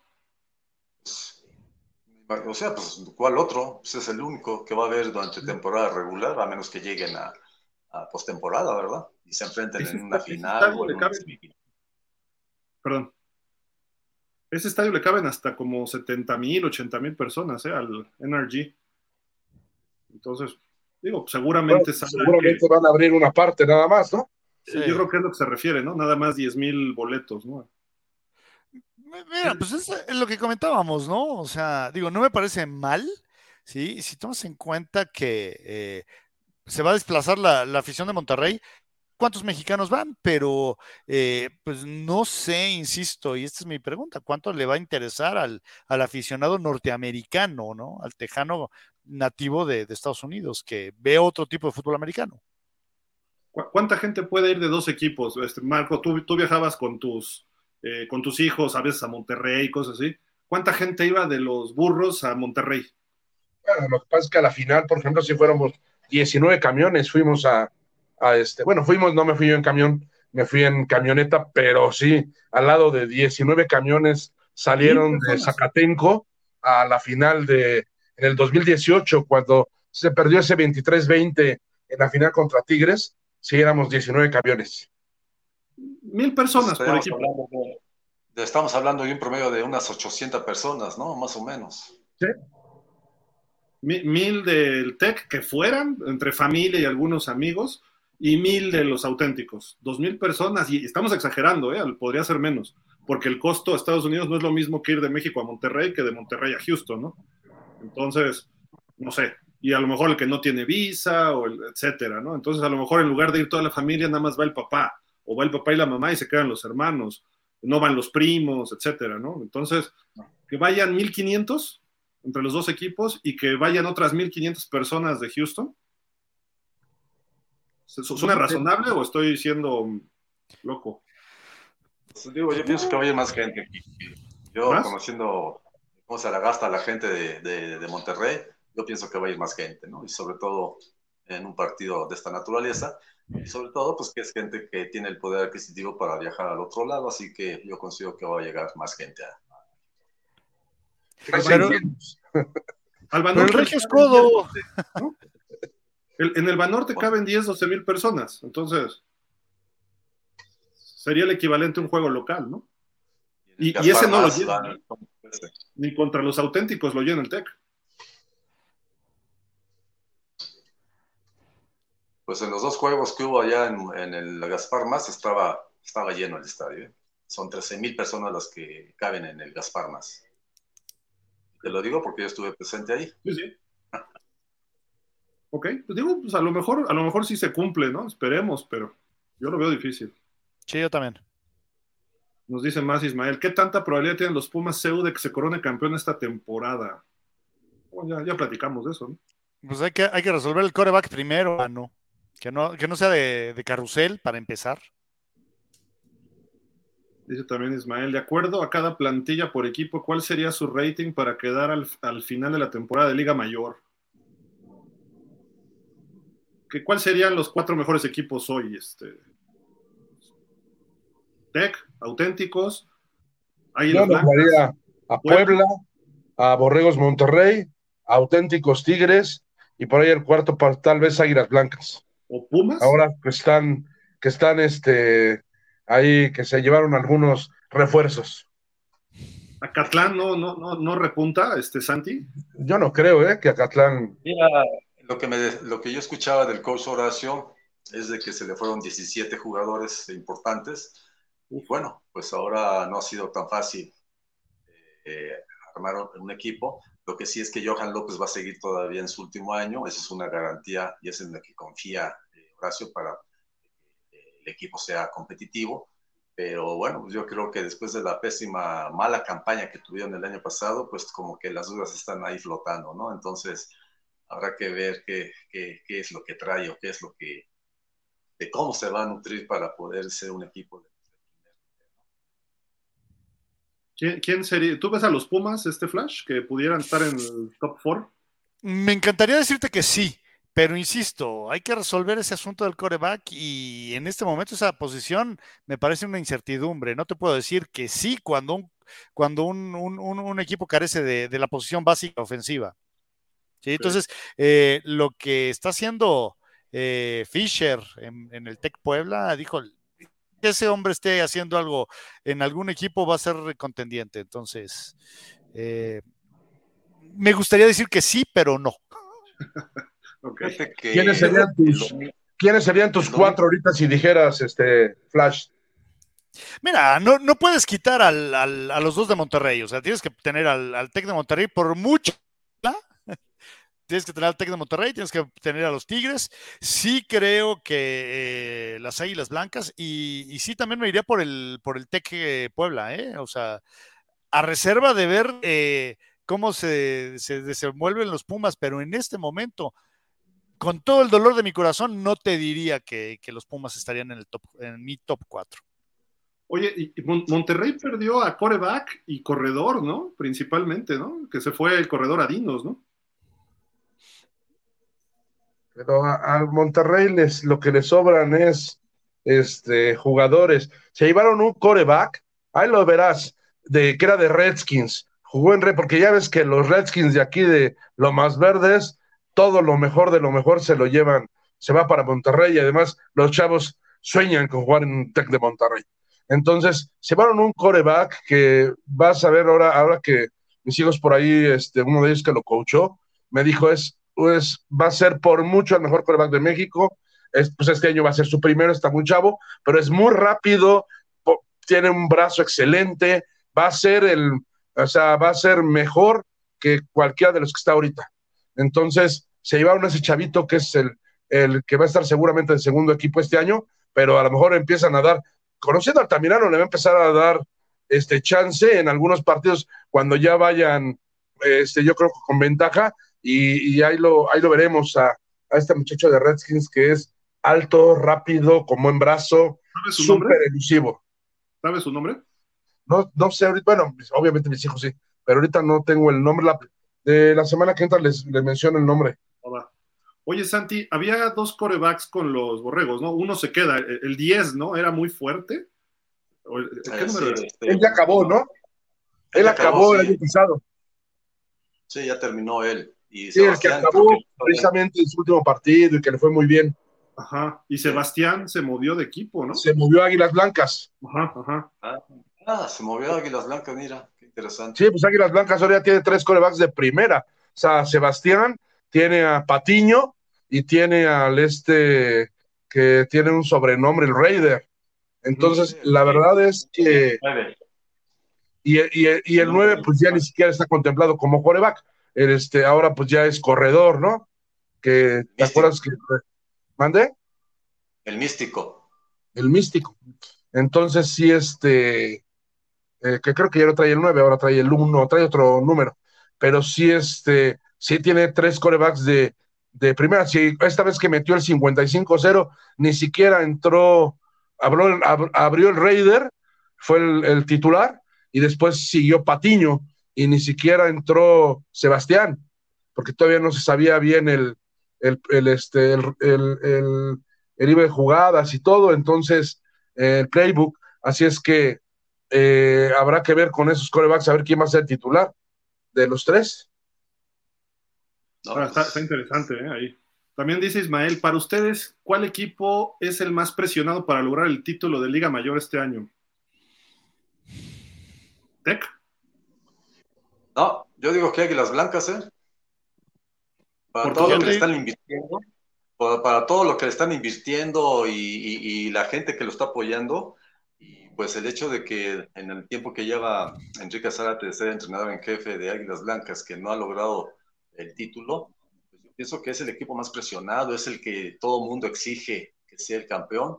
Y yo pienso que va a ser el más presionado. Y, bueno, ya con lo que decía Marco, de que está Sebastián, de que está el Patiño y luego este otro, el número 19, el Raider, pues todos los jugadores. y, la gente de burros que se llevó, se llevó un receptor de primer, eh, de que era titular, se llevó al mejor corredor de burros, a Julio Hurtado, se llevó a dos, este, a dos linebackers que subían de Cheyennes a, a, este, a dos hermanos por ahí, Ocaña, creo que se apellidan, este, que subían de Cheyennes a Liga Mayor a Burros y que iban a ser según de lo mejor de lo mejor. Y ya están en Águilas Blancas, eh, se van al número 7, que es el del perímetro que pega como, se deja ir a veces medio manchadito, pero sí se deja ir como loco. Entonces, este, la verdad, sí, este, se van por allá el que tenía el número 0, al líder interceptor de, Burros, ese número 13 por ahí, un esquinero que fue líder interceptor la temporada pasada, también ya está en Águilas Blancas. Entonces, la verdad es que sí, este, pues ya con esa selección politécnica podrían, este, tienen con qué, ¿eh? Tienen con qué hacer ruido. Por eso digo que es el equipo que más va a estar presionado para obtener el título. ¿eh? Creo que así debe ser. Sí, yo también comparto la opinión de Santi. Pierden con Pumas. No nos dijo, Santi no nos dijo quién, quiénes son sus cuatro. No, bueno, yo obviamente estoy con Puebla, con Monterrey, con auténticos Tigres. Me queda la duda con el CEN y Guadalajara. Estuve platicando con el Cos Cabral el domingo, allá en, el, Ciudad Universitaria. Él, viene como, ese es el responsable del programa de fútbol americano de los carneros de Guadalajara. Y él es el coordinador ofensivo, ¿no? En Borregos, Guadalajara. Eh, ahora es el coordinador del ofensivo de Guadalajara y me decía, no quiero pecar de hablador, pero van a ver a unos borregos Guadalajara muy cambiados, ¿eh? Bueno, pues habrá que ver, ¿no? Porque yo creo que ya es el momento de que el coach Alfaro pues, ya sea, esté dentro de los, eh, dentro de la élite de la Liga Mayor de los 14 grandes. Y bueno, pues muchos deseamos que así sea, por todo lo que ha representado y lo ha, ha hecho con los blancos. Y bueno, pues habrá que ver. Yo creo que eh, hay dos coaches que yo creo que sí, este, que o demuestran este año o es último año. Uno de ellos es el coach Alfaro y otro de ellos es el coach eh, de Linces, el, eh, este, Rodrigo Pérez, porque ya son años y años de que eh, ahora sí van a responder, van a responder y, ninguno de los dos ha, respondido como se esperaba, ¿no? Pero Guadalajara, recuerden un poquito, pero el año pasado cerró bien, ¿no? Y más o menos dio batalla en buenos partidos. El Tec Guadalajara. ha mejorado lentamente, pero ha mejorado. Sí. Ya Además, con mi hijo Cabral, pues habrá que tomarlo en cuenta, ¿no cree? sí. Sí, llega con nuevos bríos, ¿no? Ahí, entonces eso puede aportar ahí algo nuevo y a ver, cómo les va. Yo, yo creo que ese equipo ya, ya se asentó. Ahora es momento de que empiece a producir, vamos a ver. Pero así de top 4, ¿tú lo ves, Santi? No, digo, digo que no hay que perder de vista a Borregos Guadalajara, Borregos Sem. Este, el otro cuarto, pues pudiera ser entre eh, pues Pumas y, Burros Blancos. Este, bueno, no sé, Burros Blancos, tuve la oportunidad de estar en el scrimmage, bueno, la práctica conjunta que tuvieron con los Leones de la Universidad Autónoma de Guanáhuac, Querétaro. Eh, jugaron tres, tres, cuartos. El primer cuarto solamente se pudieron ir arriba 3-0 los Burros Blancos con un gol de campo y ya en la última, las últimas jugadas de ese primer eh, cuarto. Y bueno, ya después en el segundo y tercer cuarto se dieron muy bien Axel Medina, número dos, y este Alan, ¿cómo se llama? Número cinco, Herrera, Alan Herrera o Aldo Herrera, no recuerdo. Aldo Herrera, que también es el pateador, es coreback, pateador, receptor. No, pero este, este muchacho lo están metiendo como coreback, ya traen dos pateadores. Sí, por eso. Número 30. Él, es el segundo coreback, pero él es, él es pateador de despeje fue el que ha estado pateando en los últimos dos años, y, este, y también eh, el año pasado jugó de receptor, que este, el número dos era el coreback, y a él lo habrían de, de receptor o, como segundo coreback. O sea, es, es pues Aldo Herrera es, es hijo de uno de los coaches. Platicando con este Olmos, me decía que pues ahorita los corebacks son tanto Axel como Alan. Entonces, Aldo, Aldo, Aldo, ¿me dijiste? Aldo. Aldo. Aldo, ok. Son los, los dos únicos corebacks que traen. Y bueno, de pateador de patada de despeje traen al número 39. Eh, se llama, bueno, se pida Gordillo. Eh, y, bueno, pues yo pienso que ya va a estar más funciones en funciones de coreback eh, Aldo, Aldo, Herrera, ¿no?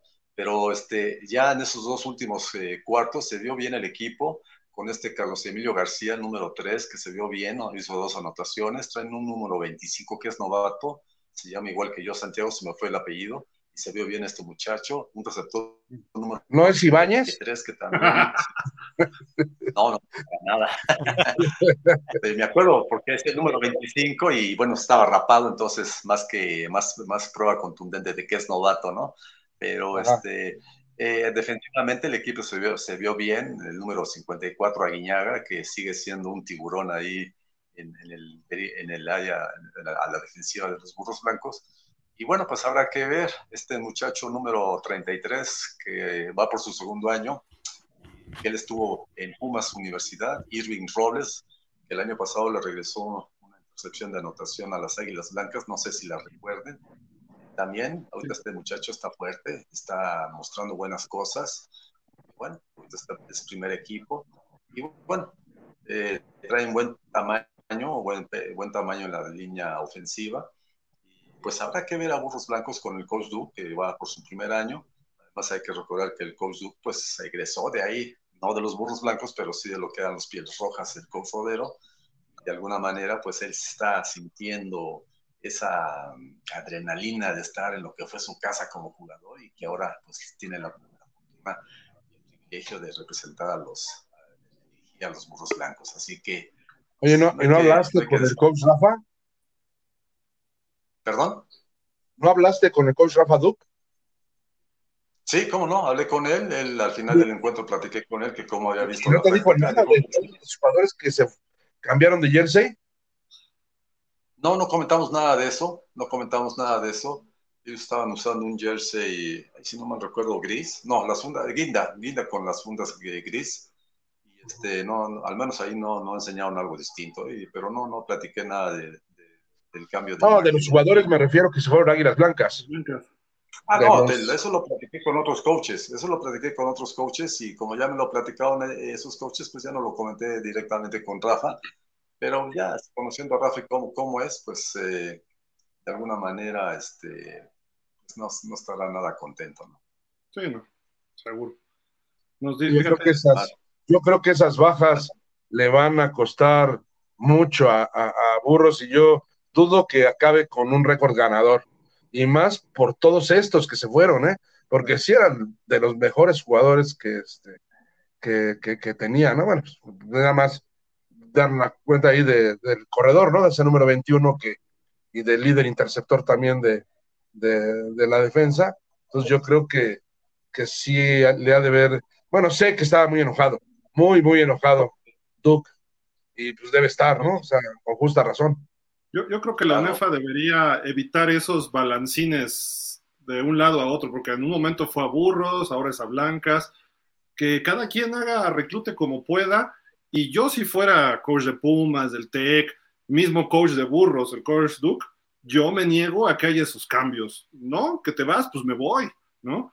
Pero digo, conozco al coach Sandoval y sé que él salió de Águilas Blancas, pero pues, se, malinterpreta, ¿no? De que pudiera ser, de que quiere que todo vaya para allá, ¿no? Sí, pues sí ¿qué, es, esto? ¿La LFA? Ah, perdón. De hecho, creo que estaba regulado y que solo tres jugadores podían cambiar de, Pumas CU a Pumas Zacatlán y de Águilas Blancas entre Águilas Blancas y Burros Blancos o Pumas CU y Pumas Zacatlán. Esas dos, y, y eso estaría bien. O sea, que tuvieras solo, no sé, dos o tres jugadores se puedan cambiar de equipo, que es el único donde no te solicitan carta. Digo, si se quisieran cambiar a otro equipo, no se hubieran ido. Se fueron de burros porque no necesitan carta para irse a Águilas Blancas, como tampoco los jugadores de Águilas Blancas no necesitan carta para irse a burros blancos porque pertenecen a la misma institución, ¿no? O sea, al Instituto Politécnico Nacional. Pero sí, sí, este, pues sí es, es doloroso para, para el head coach que vas llegando, que estás haciendo, quieres hacer un equipo volver a, fortalecer un equipo que ya fue campeón, volverlo a hacer crecer y que se te lleven a seis, ocho de tus mejores jugadores, pues sí te debe doler, ¿no? Deberían pedirle carta internamente también, bueno, o sea, aunque sean movimientos internos, aunque sea la misma institución, porque cambia de equipo, aunque sea el Politécnico, o sea la UNAM. Entonces, digo, para la UNEFA como tal, es un cambio de equipo. Yo sé que la UNEFA ve instituciones, pero en fin, creo que esos detalles son eh, perfectibles en unos aspectos, pero... ¿Sabes qué? Eh, sobre todo dan a mal pensar, o sea, sí se trata de, cuestionar las cosas que, que, se puedan pues pensar en cuestión turbia y de repente dices, pues ¿qué, qué se trata de cargar la cuchara de un lado? O sea, que cada quien haga su chamba de reclutamiento, pero sí, para los que somos mal pensados de naturaleza, sí te da mucha, mucha materia prima, mano. no, déjate que seas mal pensado, no hagas cosas buenas que parezcan malas. Ok, sí. O sea, no, no, es pensar mal, es que, a ver, o sea, si nada más hay tres, ¿por qué se fueron siete o cuántos, Marco? Exacto. Sí, como siete, ocho jugadores. Eso ya están infringiendo un reglamento, ¿no? No, y además, lo rarísimo es que si alguien, y más cuando has estado en burros o has estado en águilas blancas, si alguien hay un pique, pero de veras, es entre esos dos equipos, aunque sean de la misma institución. Hay veces que se entrenaba más fuerte porque ibas, a, no sé, Burros Blancos entrenaba más fuerte toda la semana porque iba a enfrentar a Águilas Blancas, la famosa guerra civil, que contra Pumas, ¿eh?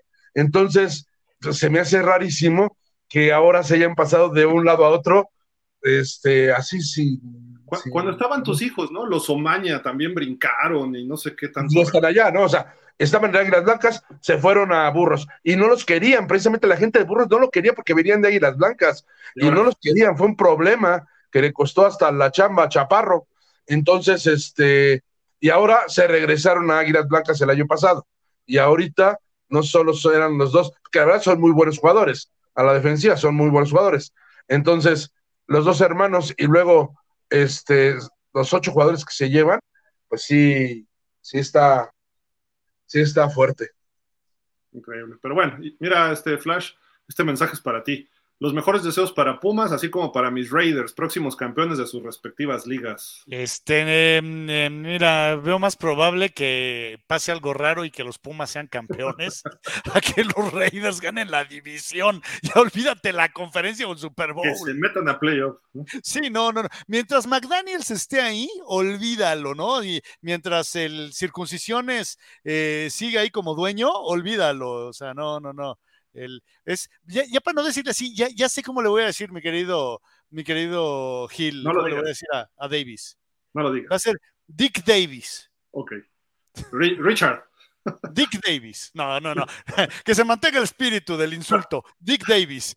Ismael dice, lo que le hace falta a UNAM es tener un buen proyecto deportivo, tener un seguimiento desde ligas infantiles y aprovechar a sus talentos y no los dejen ir. Se supone que están, ¿no? Pero...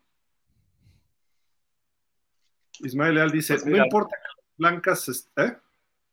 Al menos este, en las infantiles este año fue el único equipo que metió a sus seis categorías a las finales. Al final de cuentas ganaron tres y perdieron tres, pero fue la única organización de infantiles de las, de las tres conferencias que hubo. Que a, sus seis. Y Pumas Azul, que participó en la preinfantil de, de otra conferencia, también logró llegar a la semifinal. Desafortunadamente perdieron. Pero bueno, ahí se vio bien el trabajo a la, en, las, infantiles por parte de Pumas al haber metido a los seis equipos a, las finales. Vi que la triple A ganó Pumas, ¿no? Pero no sé si fue oro.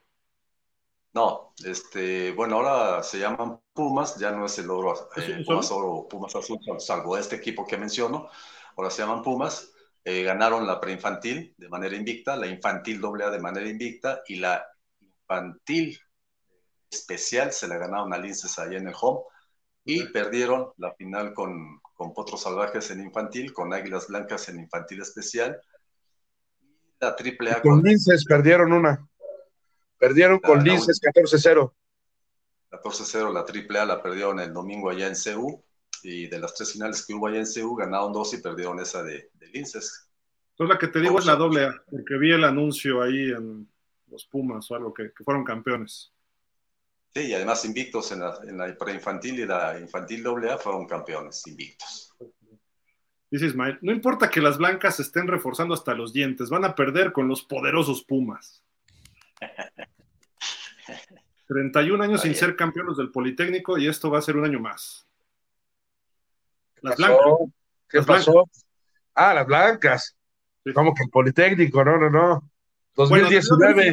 Bueno, a quien le pes, digo, perdón, Gil, era 2019. Campeones, los famosos burros blancos. Hace seis años fue el robo del siglo y del milenio. ¿Por qué seis años? ¿Fue en el 18? No, 19. Ah, fue en el 19, antes sí, la pandemia, perdón. Estabas a un lado, no te has cansado de decirlo que estabas ahí a un lado del touchdown y viste cómo una vez que cruzó el balón, el touchdown, la soltó. No, ¿Qué? el famoso Aarón García que llevaba la bola. Sí, polémica esa final, bien jugada, ¿eh? Por los dos equipos. Y fíjate, es lo que digo, ¿por qué se roban jugadores si los dos equipos pueden ser competitivos? Pero bueno, en fin. Pero sí, las blancas tienen ese tiempo, ¿no? ¿Cuál fue? ¿93? ¿92? 92. 92. último año. Sí. 92. Ganando, eh, ganándole a quién? A Centinelas, ¿verdad? Creo sí, fue a Centinelas, sí. allí en el Joaquín Amaro. Sí. Bueno, quien, quiera revisar toda la historia de la ONEFA, ahí está en la página www, pausa los dos minutos, busquen ONEFA, campeones nacionales, campeones de ONEFA por año, cuando estaban separados, también están los de CONADEIP, y ya juntos y revueltos, y campeonatos nacionales, y con becados, sin becados, con trampas, con jugadas que no debieron ser touchdown, etcétera. Todo está ahí listo. Muy bien. Damián Lascano. Hola chicos, buenas tardes a todos. Pregunta, ya tiene años que no sigo la UNEFA. He visto juegos, he ido a juegos a CEU y algunos en estadios del Poli. ¿Cuántos equipos son de UNEFA? ¿Están los TEC juntos otra vez? ¿Qué pasó? Ya regresaron, mano. También andas perdido, ahora sí. Sí, ahora sí.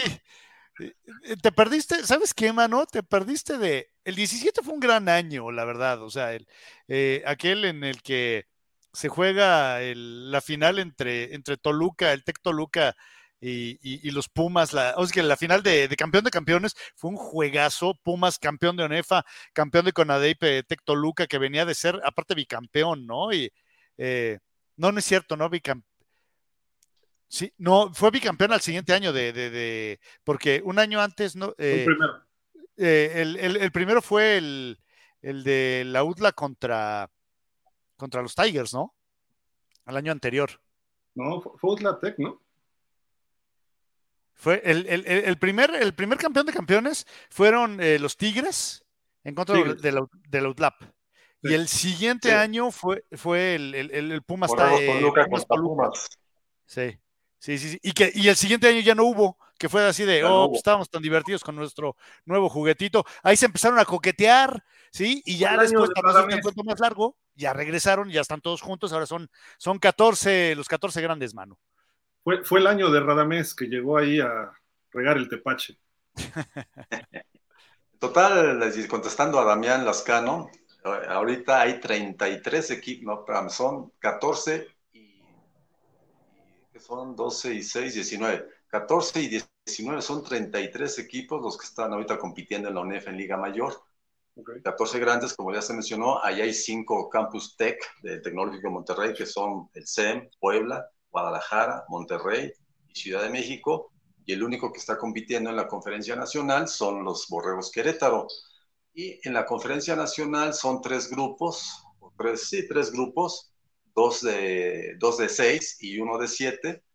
Y ahora, eh, va a ser, ahora va a haber ascenso y descenso. El último lugar de los 14 grandes va a descender y el primer lugar de la nacional asciende a los 14 grandes. Se pone interesante porque ahora ya hay, ya, hay obligación de, de, tener que competir en los 14 grandes, trátese de quien se trate y llega a ser el campeón de la nacional. Eso le da un plus extra a esta, esta temporada 2023. Y bueno, pues ahí están 33 equipos los que hay compitiendo actualmente en la temporada 2023. Yo, yo pondría dos, dos, descensos y dos ascensos. O, o, tres, porque hay tres conferencias, este, bueno, tres divisiones dentro de la nacional, ¿no? Pero a lo mejor no todas están tan sólidas, eso estoy de acuerdo. Pero por lo menos dos y dos, sí pondría. Pues eh, habría, eh, esta va a ser la enseñanza de este año, ¿no? de este año, que es el calendario par, y ya para el siguiente congreso de la UNEFA, pues seguramente habrá algún reajuste, como luego se debe a dar en la UNEFA, ¿no? ¿Quién, se hubiera ido, Santi? Los potros, ¿verdad? Este año se hubieran ido. El año pasado pues, hubieran sido los potros y los borregos Ciudad de México, que quedaron 1-7. Pero peor fue borregos... ¿no? Porque perdió. ¿Se fue en cero potros o ganó? No me acuerdo. Bueno, el primer partido le ganó Potros a Ciudad de México y en el segundo de Ciudad de México le ganó a Potros. Okay. Pero fueron los dos equipos que, no, les fue muy mal, ¿no? Solo ganaron un partido. ¿Y quién hubiera subido? ¿Los Lobos? ¿Quién fue el campeón de la nación? Águilas de Chihuahua, que fue el campeón, y posiblemente el otro campeón de la, de la nacional fueron Búhos del, del Politécnico, que fueron los dos campeones el año pasado de la nacional. Y bueno, pues ya ven el problema que hubo con el coach Treviso, que estaba muy molesto porque no le dieron el ingreso a los 14 grandes en el Congreso. Creo que hubo un Congreso extraordinario y al final de cuentas eh, quedó como lo que les estoy diciendo, de que este año sí habrá ascenso-descenso. Y, bueno, pues ahí está lo interesante de esta conferencia nacional, no va a haber dos campeones, sino uno solo campeón, un solo campeón, y habrá cuartos de final, semifinales y final. Pues ahí veremos ¿Quién dice yo, no? ¿Quién dice yo? Santi, una pregunta que no, me acuerdo muy bien, pero las Águilas de Chihuahua prefirieron quedarse en la Nacional, ¿no? Un año. Cuando se unificó todo. Sí, cuando se unificó, que ellos decidieron bajar a la Nacional. Y ahí lo reconocieron porque la institución tenía problemas económicos y pues el coach Treviso pues veía que no tenía este, ahorita el potencial humano para poder ser competitivo fueron campeones el año pasado y entonces en la posición que llevaban al Congreso de UNEFA era su ingreso a los 14 grandes. Ahora sí. El problema es de que, acuérdense que los calendarios se hacen a dos años, ¿no? Para que haya la visita y la, y, la localía de manera equitativa. Entonces, al presentar Chihuahua esa posibilidad de que interese a los 14 grandes, pues ahí fue donde chocó con pared y pues, no le dio la entrada, ¿no? Espérate un año, le dijeron. ¿Mande? Espérate al otro año que se cumplan los dos. No, bueno, pues sí, ya se hizo ese congreso extraordinario y ahí se decidió de que va a haber ascenso y descenso, definitivamente. Ahora, Chihuahua le podría ganar a varios de los 14 grandes, ¿eh? No sé, si, es mi impresión, creo yo, ¿no? Pues, pues sabemos el tamaño de gente que trae Chihuahua, la calidad de jugadores que tiene, eh, el hecho de haber sido campeón en la Nacional, pues obviamente refuerza el programa de fútbol americano.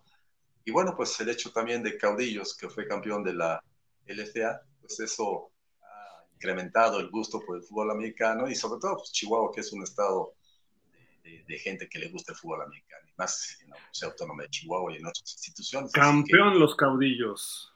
Oye, me, reportan que eh, acaban de seleccionar, que de, de a un muchacho eh, de nombre Guanigo, mano, este, las águilas de Chihuahua. Guanigo. Que, por cierto, bueno, hay que decirlo, Manigo terminó firmando para los renegados de Arlington en la XFL.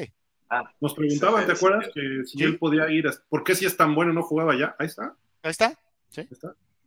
Damián Lascano dice, si no me equivoco, antes los Tex se separaron y creo había dos ligas. Creo hoy están todas juntas. La final del año pasado, Tec Monterrey contra Tigres, en tiempo extra estuvo bastante bueno. Correcto. Ahí nada más podemos decir sí. Juan Salvador Romero. Ah, ¿qué hubo, Juan Salvador? Hola amigos, buenas tardes. Ya se les extrañaba. Para ustedes, ¿qué necesitaría Pumas para tener una estructura como lo de auténticos? Aparte de que se largue Enrique Graue y la mafia de los Tex. Abrazos a los cuatro. La, primera parte, mano, empezando por la primera parte. la parte de correr a Graue, eh, eso es fundamental. Me cuesta que no lo dije ya, no lo van a correr, ya, ya no puede seguir porque ya cumplió sus dos periodos al frente de la universidad. ¿Perdón? Acaba el año este que entra. Año acaba. ¿Este? Espérame. No, este año. Este año viene el cambio de rector. Este año, en noviembre, es el cambio de rector. Ya no, ya no hay más para Grauer. Mira. Como espíritu, ¿no? ¿Ya se va? Ya se va, sí. Mira, a, mí alguna vez un, coach de, de, LFA me llegó a decir, pues ya para qué, si, si, nomás con el comentario van a saber quién es, hombre. A mí Félix Buendía una vez me decía, sí, pues es que, es que, iba a ser tan difícil. Eh, no, pero Félix me decía, no, pues a los chavos ya cuando, cuando era este coach de Condors, que acababa de ser campeón, y ya estaba como el coach de, los Pumas. Me acuerdo que me dijo, no, no, no, si a los chavos ya me los eché a la bolsa, no tengo bronca, al que, al que no aguantes a mi jefe. Dice, al que no aguantes al rector. Ah, al rector, yo pensé que a su jefe directo. Ah, también, pero. es lo mismo. Es obvio. Es obvio. Juan Salvador Romero, a lo mejor ya lo platicaron, pero ¿quién fue el cabeza hueca que volvió a esta prehistórica, inútil y obsoleta fórmula de competencia? Porque digan lo que digan, es un retroceso en el americano de lo ganado y tanto quieren imitar a la NCAA. Son unos dinosaurios los que manejan a la UNEFA el día de hoy. ¿Pero en qué sentido? Pues en regresar a los, a los techs, ¿no? Pues digo, a eso se refiere. Yo, yo creo que en darles tantas becas, ¿no? Fue el error de 70 jugadores le hubieras dicho, te doy la mitad, 35, 40. Sí, sí. Sí, e, es que el problema es que de repente se vuelva a caer en la onda de, de, a ver, hay que reglamentar las becas y de repente salga el hijo de Fran González a decir, digo, eh, pues, ¿cómo vamos a reglamentar las becas si yo nada más tengo 120 becados? Así como lo hizo su papá, ¿no? sí digo, se supone que el plan de Bladé, ¿no? Era irlo modificando, ¿no? Ir acomodando las cosas, pero de cualquier forma los Tex no votan todavía, ¿no, Santi? Hasta el quinto año, algo así, ¿no? Hasta el quinto año, después de cinco años ya tienen derecho a voz y voto, digo, a, voto. Voz y voto, ahorita nada más tienen derecho a voz. Ok. Dice Damián Lascano, sí estoy bien perdido, eso me pasa por ver NFL más de 40 años. Este año seguí la LFA, este año también quiero estar más trucha con la UNEFA. Me acuerdo de la UDLA, que, la UDLA, una directora quería quitar el programa. Sí. Sí, sí, sí, pero pues es que venía de abajo del Ecuador, mano, y no, entendía. de hecho lo quitó, ¿no? ¿O no? No, no, no, no, este, los respingaron los, los, este, los exalumnos, dijeron, no, espérate, ¿cómo? Pero sí, sí quería, sí quería darle cuello. Y de hecho algo positivo en la UDLA que escuché como institución, creo que regresa Luis Ernesto Derbez, que él apoyaba mucho los programas de fútbol americano en la UDLA. Entonces eso va a ser positivo porque el equipo, si de por sí no se vio tan mal el año pasado, ¿eh? para todo lo que vivieron los últimos años, creo que pudiéramos ver la UDLA en 3, 4 años siendo muy competitivo otra vez. ¿eh? Ojo, no sé, es mi impresión. Ustedes me dirán, a lo mejor no, a lo mejor sí, pero creo que vienen buenas épocas para la UDLA otra vez. Mira, es que de cuando, de cuando lo estaban dando por muertos, aquella, eh, aquella ocasión, pues se levantaron para armar un equipazo. O sea, eh, entonces, pues, eh, no sería difícil. Ojalá, o sea, la verdad, no sabría igual el fútbol americano sin la, sin la UTLAP. O sea, ese es, es un hecho. Dejaron historia, ¿no? Marco Martos y todos ellos. Oliver Feria, sí, Zapata. Sí, ¿Cómo se llamaba el coach? Este, Luján, ¿verdad? Sí. Y el de el ofensivo era Borbolla, si no me recuerdo. No sé, ahí, ahí, este, volteamos a ver al señor que tengo acá para preguntarle ese dato. Según... Borbolla era el coordinador ofensivo. Él, fue, él, era, cuando yo jugaba de chavito en Pumitas Azul, él era el coordinador de todas las infantiles. Estaba joven y bueno, yo era un mocoso, pero él estaba ahí de coordinador y tenía algo, no, no me acuerdo si era coach ofensivo de las Águilas Reales en esas épocas. Los 80. Ah, bueno, pues este, coach Borboya jugó para las Águilas Reales. Ah. Pero ya, estaba de coach cuando yo estaba de niño, entonces él habrá jugado los 70 finales, ¿no? Una cosa así. Oye, pero aparte, la, ah, pregunta es, este, para, para animar al equipo, ¿se llevaría Luis Ernesto Derbez a su hermano? ¿Es su hermano? No. Sí, son hermanos. ¿En Sí, es en serio, son hermanos. Juan Salvador Romero dice, amigos, ni en el fútbol hay descensos, no somos fucho. Los ¿Sí?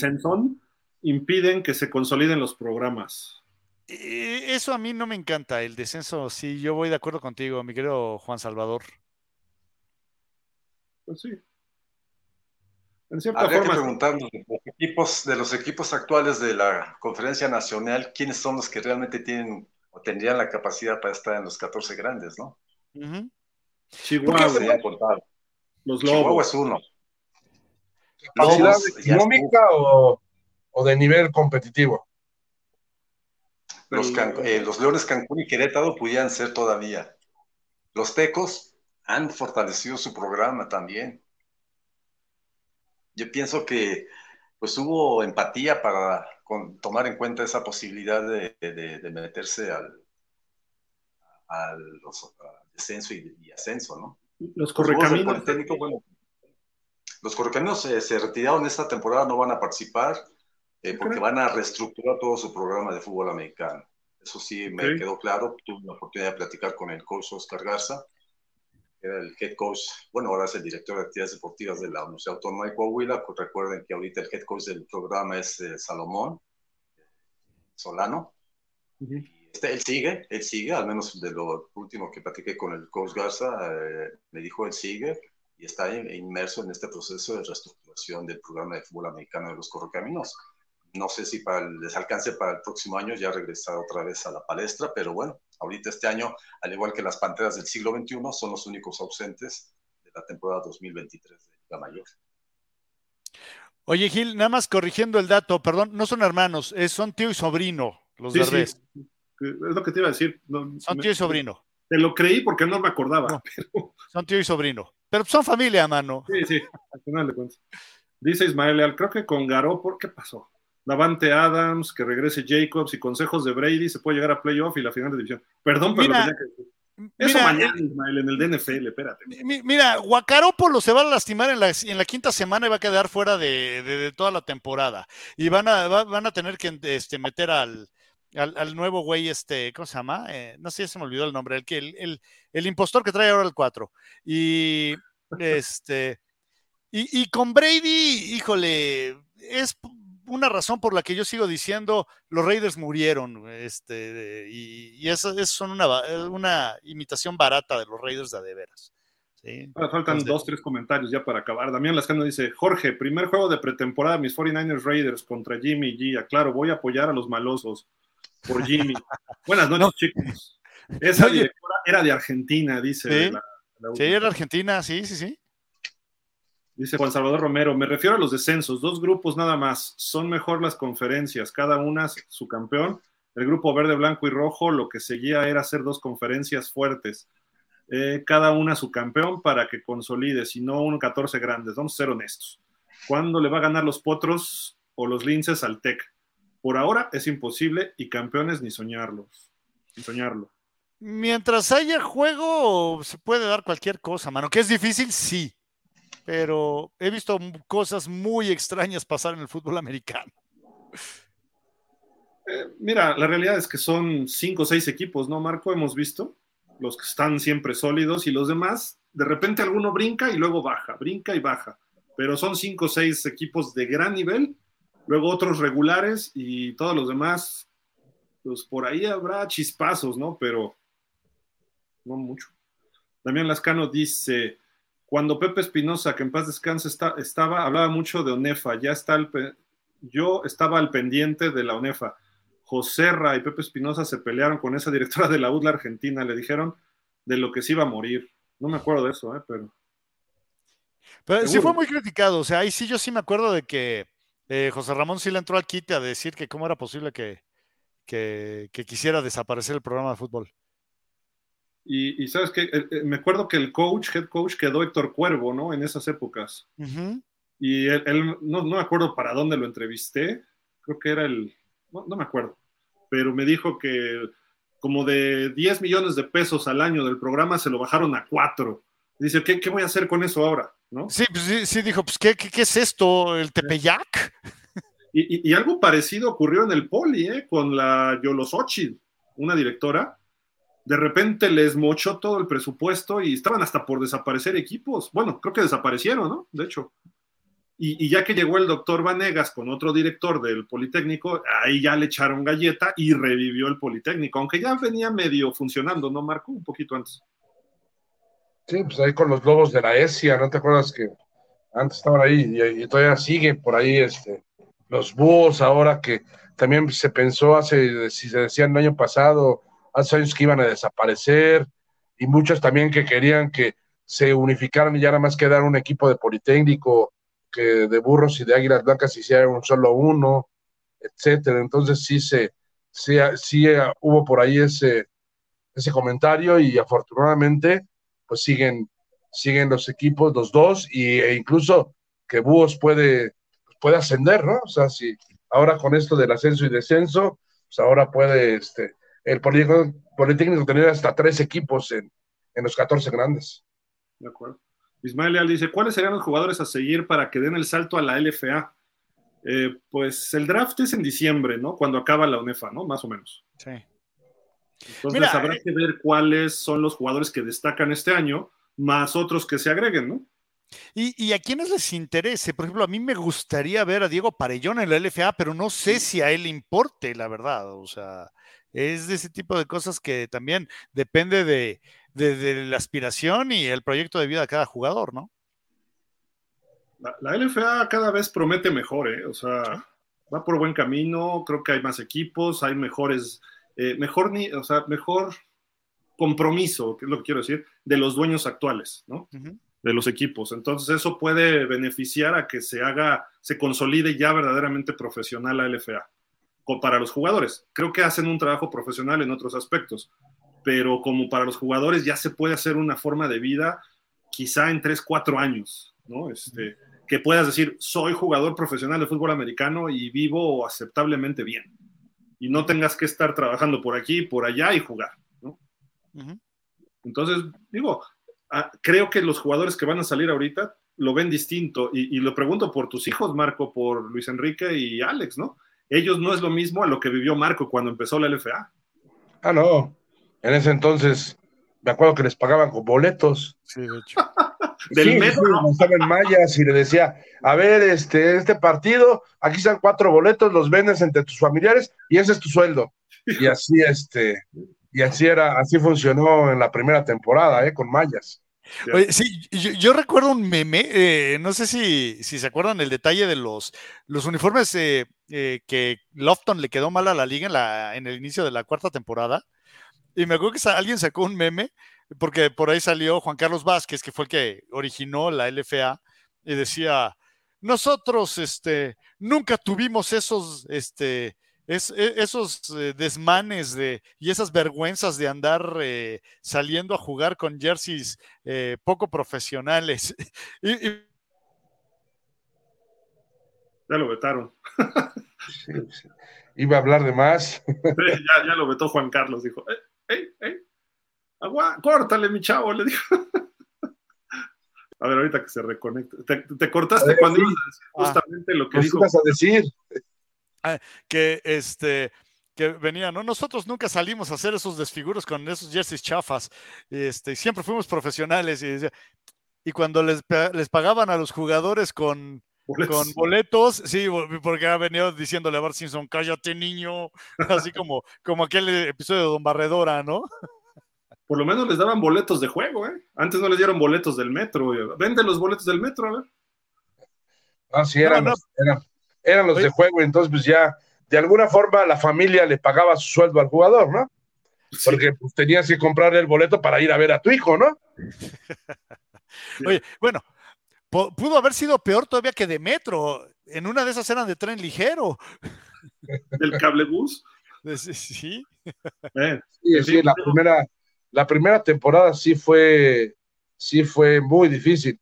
Y creo que ahora ya, este, no sé cómo estén los sueldos, pero sí, este, pero ya el año pasado creo que ya, ya era diferente, ¿no? O sea, lo que, lo, lo que ganaban, nosotros, por lo menos en la FAM, en la FAM ya los sueldos eran, ya no estaba, ya no estaban tan mal por partido, este, los sueldos, y en la LFA creo que hay un, un tope, o sea, hay un mínimo y este, y de ahí no pueden pasar, creo que ciertos jugadores pueden ganar más, o sea, que había, no sé, había tres jugadores a la ofensiva y tres jugadores a la, defensa, donde pues eran los playmakers que tenían un sueldo, ¿no?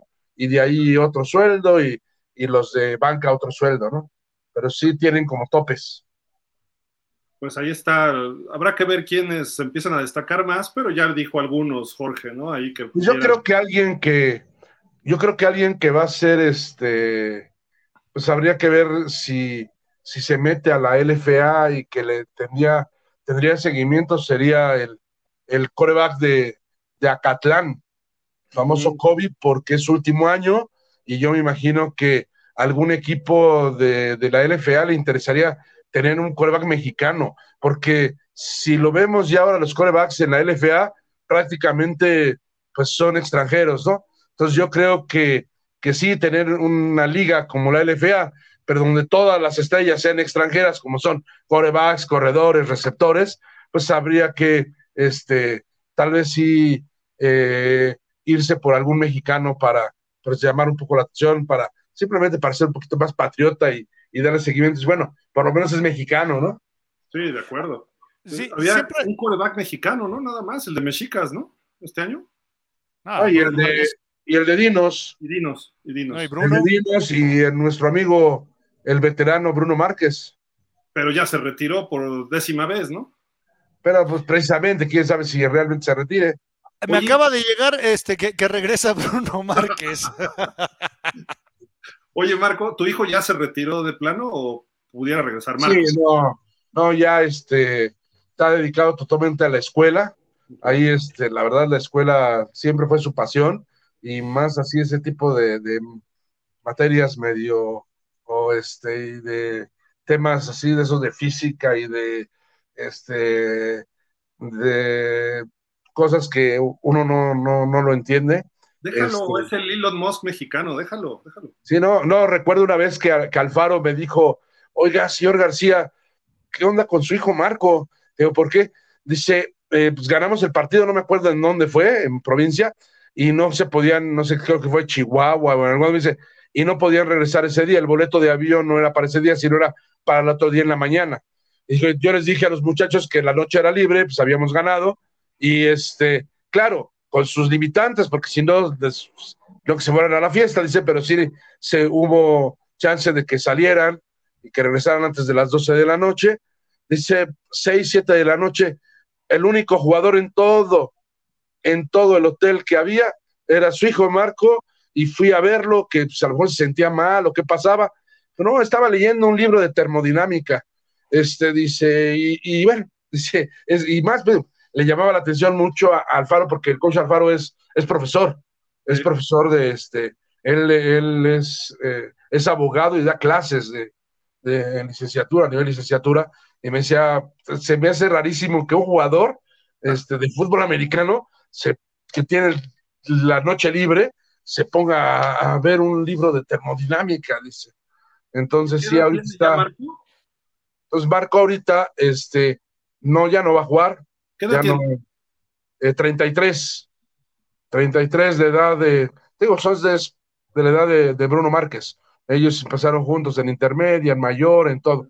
Entonces, este, tiene 33, no, ya no va a jugar, pero pues, al parecer este, va a regresar tal vez eh, el año que entra, regresa, pero a coachar.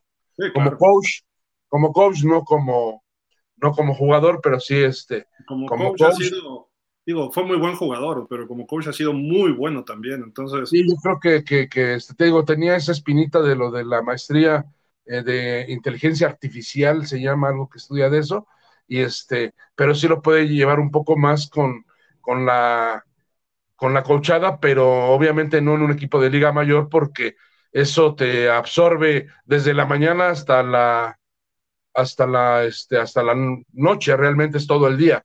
O sea, ahí sí te dedicas todo el tiempo. Entonces, pues seguramente lo vamos a ver acá en, en la LFA porque no te absorbe tanto. O sea, sí, sí te, te llevas tu tiempo, pero pues no entrenas diario, entrenas por las noches, es diferente. Entonces, este, pues sí, sí va a estar, va a estar de regreso. Qué bueno, pues hay un, abrazote al buen Marquito. Y oigan, pues rápido, ya para terminar, eh, pues curiosamente, como va a ser el juego en Houston, eh, pues de repente en Houston les están vendiendo humo. ¿Y por qué? Porque vean lo que dice un hotel allá, Wyndham Hotel, supongo que es patrocinador de esta de este juego, dice el, viernes 8 de septiembre, los dos equipos eh, más, bueno, los equipos más populares del fútbol americano colegial en México jugando en, una gran casa, ahí en el Energy Stadium. Eh, quédate donde está la acción, Wyndham Hotel. Y pues supongo que no van a jugar los Pumas y las Águilas Blancas allá, ¿no? Están vendiendo espejitos, mano. Sí. son los dos mejores equipos de Monterrey más populares de Monterrey. De, sí, más populares de Monterrey. Es que lo que pasa es que el gringo cruzando la frontera ya no sabe que este, no distingue, no saben que, que, México tiene estados. No, lo que me preocupa es que eso le haya dicho el TEC de Monterrey a, allá a los gabachos, ¿no? Como dice el meme, este, no tengo pruebas, estoy seguro, este, estoy seguro, no tengo pruebas, pero tampoco dudas. Sí, de acuerdo, o sea, no lo puedo ni afirmar ni, ni, negar. Pero bueno, así, así lo venden el juego allá y ojalá y eso les ayude para tener las 10.000 plazas o bueno, lugares que se están ofreciendo, pero pues algo más, este, mi estimado Flash, para terminar, ya no se pudo conectar Santi, pero pues no sé si tú tengas algún comentario más ya para despedir. Este, mi querido este, Damián, yo espero que los 49 maten a Jimmy Guacarápolo, mano, aunque ni siquiera creo que juegue. Este, el tipo tiene la brújula más chueca que, híjole, no sé, este, creo que, creo que ni Marinovich estaba tirando tan mal. Qué bueno que eh, dijiste bitch. no, no, no, sí, no, no, no, no, sabemos que Marino no tenía la, la, la brújula chueca. Este, Marinovich sí. Eh, y, bueno, empieza el... Eh, no, no, nada más les digo a todos los fans de los Raiders, no hagan corajes, la verdad, no valen la pena. Déjenmelos a mí, dice. No, no, ni voy a hacer corajes. No, ya, mi equipo está muerto. Mi equipo son los Raiders de Oakland. Están muertos. Ya, ya no existen. Ya no existen. Oye, ¿vas a estar en los programas de NFL de pausa? De repente ahí nos daremos la vuelta, ¿cómo no? Ok, va. Ahí nos daremos la vuelta para, para este, platicar. Nos vemos el próximo miércoles y estamos esperando tu sección de los Raiders, ¿eh? eso sí. Este, mira, eh, te paso mi número de cuenta porque eso de hablar de gente que te cae mal, mano. Bueno, habla de Miami, pues, y yo ya no lo hago ya. sí, es que ya está Brady ahí metido, perdón, como Raider de, de Oakland no puedo apoyar un mugroso equipo que tiene... Marco, vamos a explicarle a Flash. Lo que le robaron a los Raiders en el año 2001, ganó dinero Brady y hoy Brady regresa ese dinero a los Raiders. No, no, no. estar agradecido. Va en contra de mis creencias, mano. si dejé de ser fan de Marvel y de Star Wars porque los compró Disney, imagínate. Sí, ya. Que esté ahí metido ese. Y, aparte, lo peor es que la, la jugada de Dick Davis es que se termine quedando a la larga con el equipo, este, este atarantado. Entonces, no, eso no va a ocurrir, tú tranquilo. Eh, entonces, yo, yo soy fan de los Raiders de Oakland. Lo que vive en Las Vegas es una copia china mal hecha. Bueno, le sigues yendo a los Pumas a pesar de que están mal dirigidos. Y no me refiero al cocheo, me refiero a la dirección. Le voy a los Bulls, güey. O sea, sí, digo. No, dijimos Pumas, dijimos Pumas. No, no, no, le voy a los Pumas y le iré toda mi vida a los Pumas. Están mal dirigidos desde rectoría, entonces. Sí, no, y no lo niego. ¿sí? Igual a los Raiders, ya, ya. No, no, no, no, no, no, no. Si está ese atarantado ahí metido y el, y el Dick Davis maneja las cosas, y luego el, el, Clown Daniels, no, no, no, no, no, no. O sea, en serio, sí me dan como asquito, la verdad. ¿Qué hacemos, Marco, con Flash? Pero bueno, en fin. Muchísimas gracias, Jorge, como siempre. Marco, ¿algo para irnos ya, para despedir? No, vámonos, vámonos ya. Ya empezamos hablando de ONEFA y estamos hablando ya de la NFL. Y bueno, entró un mensaje rápido, dice Daniel Berry Sports. Yo, saludos, saludos Daniel, gracias por, seguirnos y pues nos vemos el próximo miércoles. De aquí hasta que sea campeón el equipo de Borregos Puebla, nos estaremos viendo todos los miércoles y todavía unas semanas más. Así de que pues muchísimas gracias por acompañarnos. Santiago Ibáñez, Jorge Fernando López, Marco Antonio García, su servidor Gilardo Figueroa. Gracias, nos vemos mañana para NFL a las 5 de la tarde y este espacio los miércoles a las 5. Hoy empezamos un poquito tarde, pero todos los miércoles a las 5 estaremos con ustedes aquí para hablar del fútbol americano de México. Gracias, Marco. Gracias, Flash. Adiós. Buenas noches. Bye.